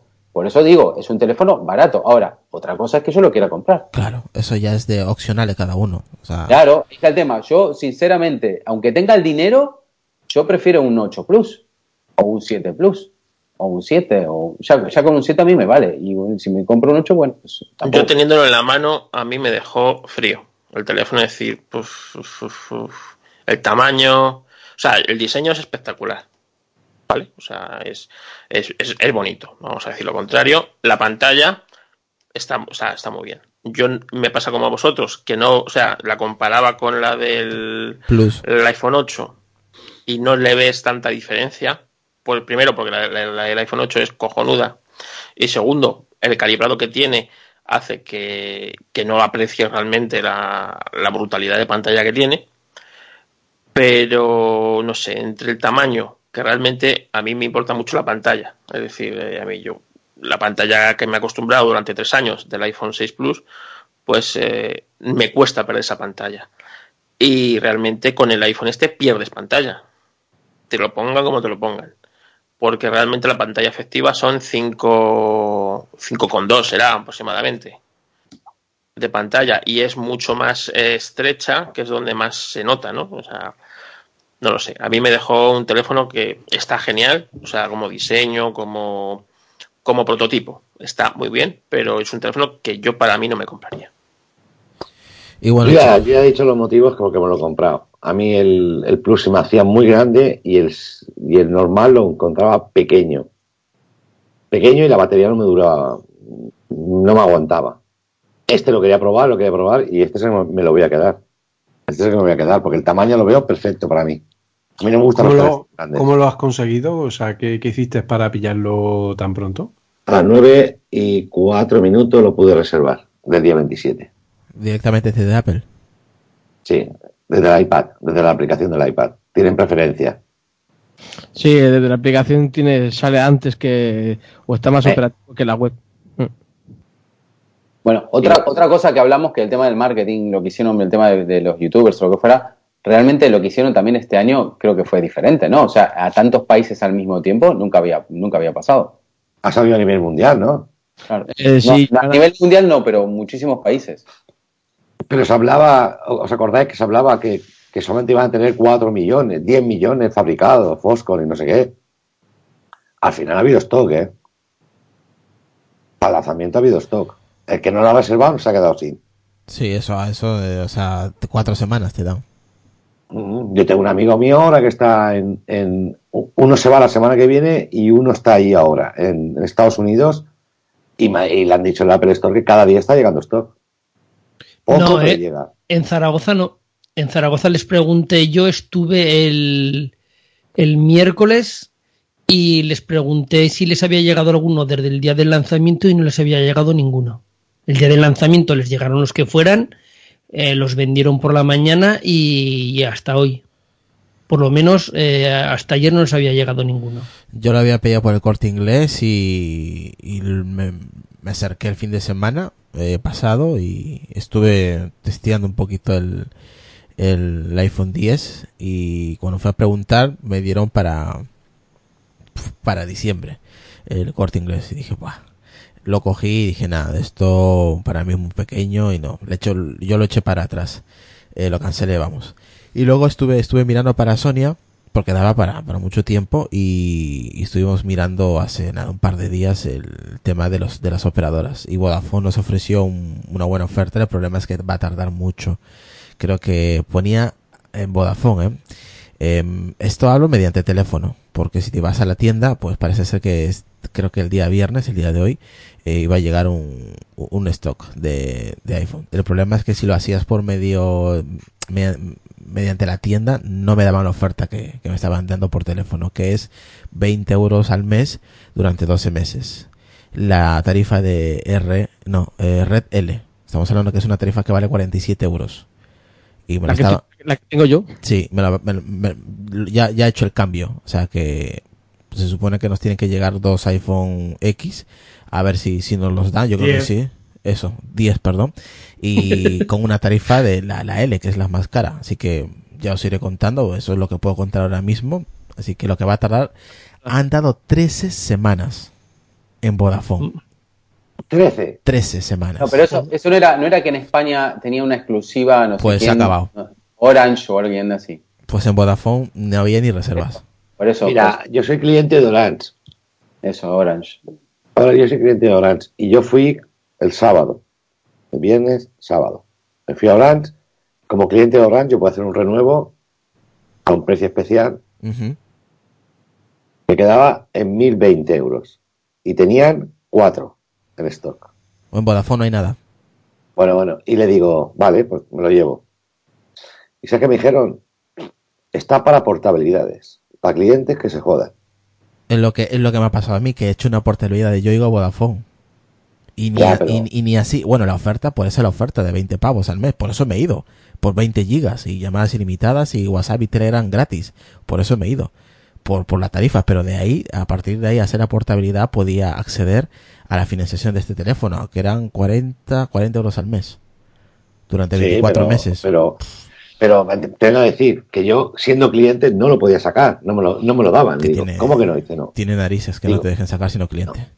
Es que ahora. Claro, pero te dicen que, los- que son terminales, que hay po- pocas existencias, demandado, y es la, te lo dice la chica, ¿eh? te lo dijo, me lo dijo. Esto los tenemos para enganchar a clientes nuevos, porque con este terminal lo vamos a enganchar. ¿Tenemos stock? Entonces los se vienen para acá. Sí. Es el problema de todas las compañías y todo el tema, que cuando ya eres cliente te tratan, no te tratan igual. Bueno, en Vodafone sí que te tratan bien. Lo que pasa es que, bueno. No, bien, bien, no, me refiero. Tú llamas, Sí. eh, que te hagan una mejor oferta, un descuento o algo, verás que te van a decir que no. Sí, y, bueno. cuando te, y cuando te vas te llaman 20 veces. Ujú. Hombre, yo, Eh, le, yo lo he hecho porque tengo ahí, pues eso, ¿no? Lucas sabe, ¿no? Que tengo ahí alguien que trabaja ahí y lo ha hecho directamente. Yo no he llamado a Vodafone, he llamado a esta persona y esta persona que trabaja dentro de, de este ámbito, pues lo ha, se ha encargado de todo. Bueno, perfecto. Y teóricamente yo también ten- me comentaron a mí que el día 10 de, de noviembre, o sea, mañana, a Vodafone le llega una remesa. ¿De cuántos? No se sabe, Sí. porque la chica me comentó a mí, yo, yo sí que hablé por teléfono con ellos y tal, y me dijeron que el mismo día 3 le llegaron 60 unidades eh, y a las 8 y cuarto de la mañana se terminaron. Claro. El mismo Eso es para la gente que, que va a la tienda, esos son teléfonos para la gente que va a la tienda. La gente que llama No, para reservar no hay. Eh, el Vodafone tiene ahí un cacao porque tiene la línea de atención al cliente, luego tiene la tienda online y luego la tienda física. Y entre la tienda online, la tienda física y, y- y la atención al cliente eh, va todo independiente, aunque todos miran del mismo catálogo. Es una cosa un poco rara. Eh, llevan un cacao entre ellos mismos impresionante, pero todos miran del mismo almacén. Las tiendas miran del almacén de Vodafone y, y la tienda online también del mismo almacén y el de la atención al cliente mira el mismo almacén. O sea, miran todos el mismo catálogo, pero eh, cada uno con una oferta o con promociones totalmente diferentes al, a, a lo que tú también. Si tú lo miras en la tienda física es una Sí. promoción, si te va a la tienda el- online es otra y si y el de atención al cliente te dice otra. Y dices, vale. Exactamente, por eso me dijo esta, esta persona, me dice no vayas a la tienda porque esta, esta oferta no te la van a dar en la tienda, te la doy yo. Bueno, en tienda depende de la persona, depende de la persona, hasta incluso en la tienda te dan mejor oferta que llamando a Vodafone. Al, al te- al tel- teléfono de atención al cliente de Vodafone o la tienda online Vodafone. Depende del de que esté en la tienda, si lo conoces desde hace mucho tiempo o no. Si le has caído bien, te van a dar una mejor oferta que en, que en la tienda. Bueno, yo Eso eso, compro- bueno, yo eso os comento, a ver qué pasa. Igual echo para atrás el teléfono y espero la siguiente versión y me quedo con la tarifa y ya está. Y cuando pasen los 12 meses y un día digo que me voy y me van a ofrecer la misma tarifa, o sea que ya, ya veré lo que hago al final, pero el de Sonia sí cae sí o sí. El de Sonia, o sea, en casa va a haber un X. Uy, perdón, un 10, señor Julio. Eh, en Mm. casa va a haber un 10, eso seguro.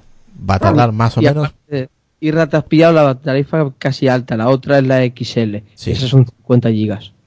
Ya, no, sí. Bueno, por 20 pavos, ¿dónde firmo? ¿Sabes lo que te digo? Ya os contaré si es verdad o no. Sí, sí, sí. El, sí. ma- el martes hago la, la portabilidad, se supone. Así que veremos a ver la, la tarifa y lo que cobran al final. A mí me han dicho 20. Vamos a ver. Sí, es ver- yo la tengo por 17, o sea que te aseguro que es verdad. Mm, joder. Hasta enero. Sí, ha salido, esta oferta ha salido en octubre. Yo la, lo tengo ya desde final de verano hasta enero. Sí, eso es. 17 euros la L. Eso fue lo que Lo me que pasa es que me han hecho un millón de triquiñuelas y de historias que no han acertado en una factura y ya te voy preparando porque tengo a dos o tres amigos exactamente igual que yo que no aciertan en una factura últimamente ni para atrás. Porque No, te puedes no, coger HBO y te puedes coger el fútbol y es, te lo siguen cobrando, te lo devuelven, pero tienes que estar llamando todos los meses para reclamar. Yo ya te aviso, te aviso que tres o cuatro conocidos que tengo ya ninguno nos cobran bien ningún mes, es brutal. No, no, ¿De no. qué, y- qué estás hablando? ¿Vodafone? Sí, sí. A mí también pasó. Sí, sí. No, no, a, a todo el mundo que conozco en Vodafone le cobran mal. Me cobraron. A todo el cobraron- mundo. Me vino una Pues yo lo tengo que mirar que soy de Vodafone. es que no miro nunca las facturas. Ah, no, mira, te lo Ah, de los ricos, ¿cómo estáis? A mí- Es verdad. Ah, Yo miro, vamos, No lo los. ¿Cómo No, a mí me dicen, yo me acuerdo que me decían, me acuerdo en Vodafone que tenía una oferta que durante los 12 meses que estuve firma de permanencia, 24, tenía un descuento de 6 euros. Y esos 6 euros no me lo descontaban ningún mes. Y tenía que llamar cada mes, oye, me habéis cobrado los 6 euros. Lo que vale, pues te hacemos un abono para la siguiente factura. Exacto. pero... Te la pasta, ¿eh? Te hace un abono para la siguiente factura. Exacto. Se supone que con la tarifa L tienes HBO gratis, dos años. Claro. La promoción es que, vale, pues yo me he dado ya de baja porque estaba aburrido de que me cobrasen los 8 pavos del HBO y los 20 del fútbol. Te... Digo, mira, me da igual, sé que tengo derecho a esto, pero dame de baja. Porque lo que tengo que estar llamando todos los putos meses, oye, que me habéis vuelto a cobrar esto, que me habéis vuelto a cobrar esto. Tú, pero la mayoría de la gente no mira la factura, no mira los detalles y ahí se la escuelan. Exactamente. Y así es como se un hace banco, rico. que no voy a decir qué banco que era, hace bastantes años, ese banco ya no existe, eh, que lo que iba, iba ese año a dar pérdida, dice, bueno, ¿cuántos millones de, cu- de cuentas tenemos? Eh, En España, dice, pues tantos millones, dice, pues vamos a cobrarle un extra de mantenimiento de cuenta de mil pesetas. claro, ellos hacen el porcentaje de la gente que va a reclamar esas mil pesetas, tú fíjate, dieron beneficios. Iban a dar pérdida y dieron beneficios. Claro. Lo, lo- la- lo- lo que dice Julio. Del, Claro. él, porque Chinón mira la factura, pero como imagínate cuándo le están robando a Josa. Hostia, Yo ni me entero, ¿eh? Ya, tenías, ya tenías comprado una, una repostería, iPhone 10. ¿eh? A- mí- a Yo mí- miro, yo miro las empresas de la, o sea, las facturas de la empresa y las de telefonía, de agua, de IBI, esas ni las miro. Me da mucha pereza. ¿Qué, qué decías, Adrián? No, que creo que te lo había comentado, que me vinieron 300 euros una factura. O sea, normalmente me vienen 60, 70 euros, me vinieron 300. Y no era ninguna llamada, era que se habían, no sé qué pasó, que me cobraban dos, dos cuentas, como si tuviera dos líneas de teléfono. Una cosa rarísima. Y, y los tíos me dijeron, y en vez de devolverme el dinero, me dijeron, no, bueno, el próximo mes te lo devolvemos. Yo, ¿Cómo el próximo mes? Si me lo iban descontando y me iban a devolver, me iban a tardar cinco meses en descontarlo. Digo, no, mira, lo- disculpa, pero me, me vas a hacer una transferencia como que hay un Dios, vamos. O sea, Sí, sí, sí, no, te lo te lo yo, yo- yo soy una financiera, joder. Claro. Pues vámonos retirando ya. Que Sí, nuestro... Vamos a dormir que son las 2 de la mañana casi ya. Sí, sí, vámonos a descansar que Julio ya está como, la- como abuelito, tirando para abajo ya. Así que vamos a despedir primero. Si hablas, si hablas mal de la pantalla, vas a ver cómo se despierta. Y empieza a saltar así. ¡Oye, me quedo iPhone X. El iPhone. Bueno, en pocas palabras, el que quiera, el que pueda gastarse el dinero y el que encuentre que el plus se le hace grande, que compre el 10. Claro. Yo. Julio, una curiosidad. ¿Sabes que el voiceover tú marcas, dices iPhone X y el voiceover te dice iPhone 10? ¿Ah, sí? ¿Cómo tiene Eh, que ser? Claro, pe- pero eso lo ha grabado Julio, ¿eh? ¿No te sale la voz de Julio? Que diga, iPhone 10, iPhone 10. Es una voz de mujer, entonces no. Eh, eh, Marisol me lo dice. Entonces Tim Cook. Joder.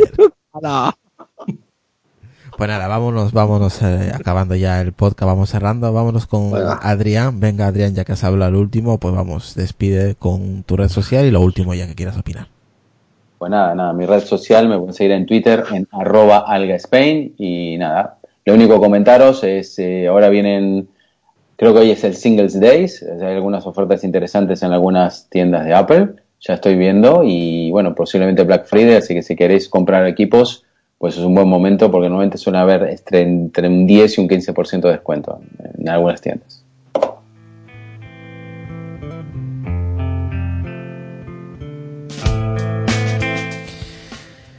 Y vámonos con Carlos Castillo, que hoy ha hablado poquito, pero cuando ha hablado, hay a cortar cabezas. Venga, Carlos Castillo.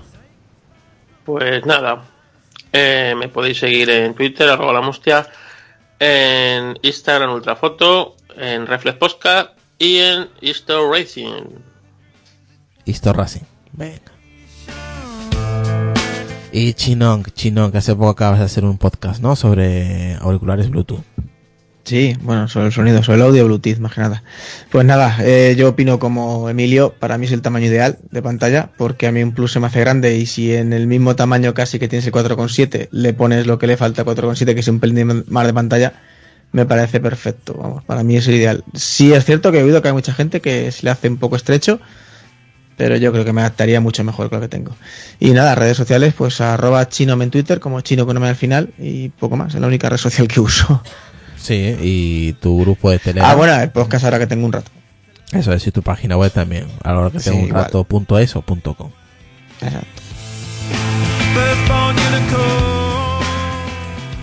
Y vámonos con Lucas. Venga, Lucas.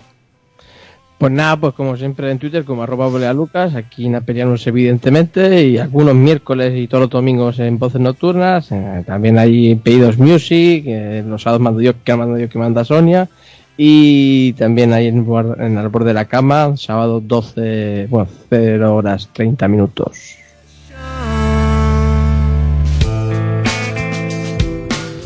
Y vámonos con Julio de Coding. Venga, Julio. Pues nada, ya saben que, pues eso, pueden seguirme en jcfmunoz en Twitter, en Facebook también estoy como facebook.com barra jcfmunoz, también en LinkedIn como barra in barra jcfmunoz, eh, y nada, pues eso, eh, y luego pues ya saben en Apple Coding, en el podcast de Apple Coding, y de hecho probablemente mañana termine de hacer y voy a hablar sobre Face ID y sobre todo estas confusiones que ha habido, etcétera, etcétera, y a contar pues qué es lo que se puede hacer exactamente y cómo funciona a nivel de librerías eh, Face ID.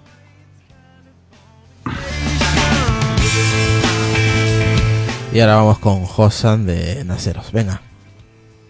Bueno, pues entonces eh, yo como resumen, pues lo que hemos dicho, a mí no me termina de convencer por el tema de la pantalla porque es estrecha, pero sí que reconozco que es muy buen teléfono. El problema es que para el precio que tiene a mí no me termina de convencer. Básicamente por lo que he dicho, porque la pantalla se me hace estrecha. O sea, que y luego no- pues los, y si sale Dime. una versión Plus, ¿te lo comprarías? Es que yo este año igual me compro un Plus. Yo vengo de, de un iPhone 6, nunca he tenido la versión Plus, y igual me paso al Plus. Mm. A un Plus, a un 7, claro, no me, no me iría al 8. Y, y es que no me termina de convencer, no ¿Y me termina de te convencer que sea tan 8? estrecha. El 8 es mejor que el 7. Sí, pero es más caro. Joder, No, es que, es que No. a ver, si, si me comprara un 8 ya sí que me iría por el 10, eso está claro. Eh, el que no mira las facturas, el que no mira las facturas. Habla, no el- las facturas, pero todo vale dinero, hombre. Ahora Y- te- lo de las facturas te compras el 8. Exactamente, es lo que te iba a decir. Si miras Habla, habla con el camello cuando quieras un 8. Habla con el camello, hombre. Que te lo dejan Bueno, precio y, de un 7. y, bueno, no, es que no me termina de convencer. Y el tema de tener que llevártelo a la cara tampoco. O sea que, pero bueno. Eh, pero reconozco que es algo muy particular mío. O sea que. Y luego, pues nada, el tema de redes sociales y que está el camello haciendo gestos. Espera, que te voy a te voy a mutear así. Bueno, ¡Hijo puta! Que lo sigo viendo. Espera que. Pero qué coño.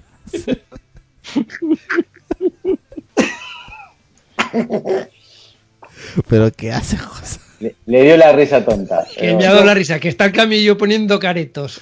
No, Bueno, eh, y bueno, para, para despedirme, nada, el, el- para contactar conmigo, pues ya sabéis, como arroba macjosan en Twitter, como arroba naseros-com en Twitter, la, la cuenta de naseros. es que así no puedo. Bueno, ir a naseros.com y ahí está todo. Ahí están las redes sociales y ahí está todo. En naseros.com tenéis todos tutoriales, todos métodos de contacto, todo. Sí, aquí en la, descripción del, en la descripción del podcast tenéis todos los contactos, redes Y sociales. bueno, y luego también está el podcast, el canal de YouTube, pero bueno, yendo a Naseros, pues ya sabéis que ahí está ahí, todo. ahí está todo. Ya está.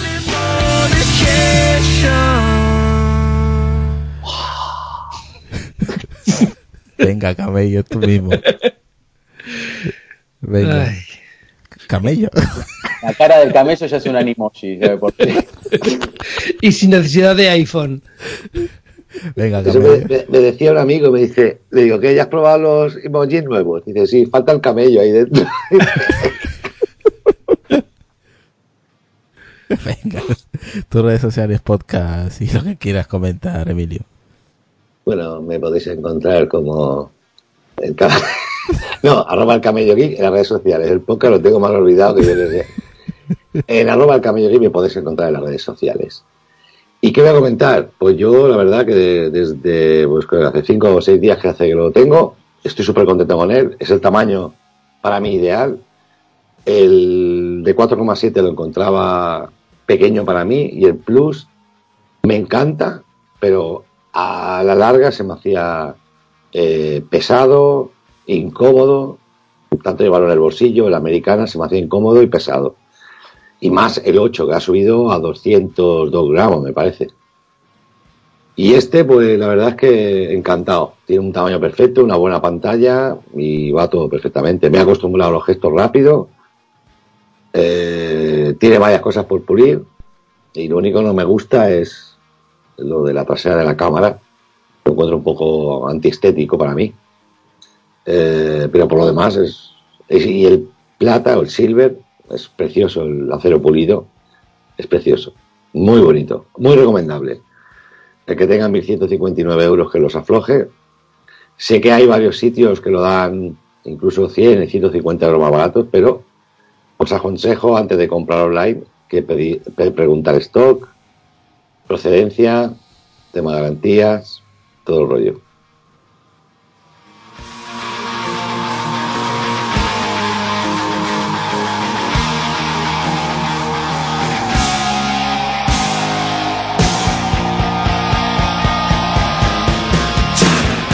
Bueno, nosotros nos vamos ya, arroba peleanos en Twitter, en www.aplenos.com y hasta la próxima, chicos.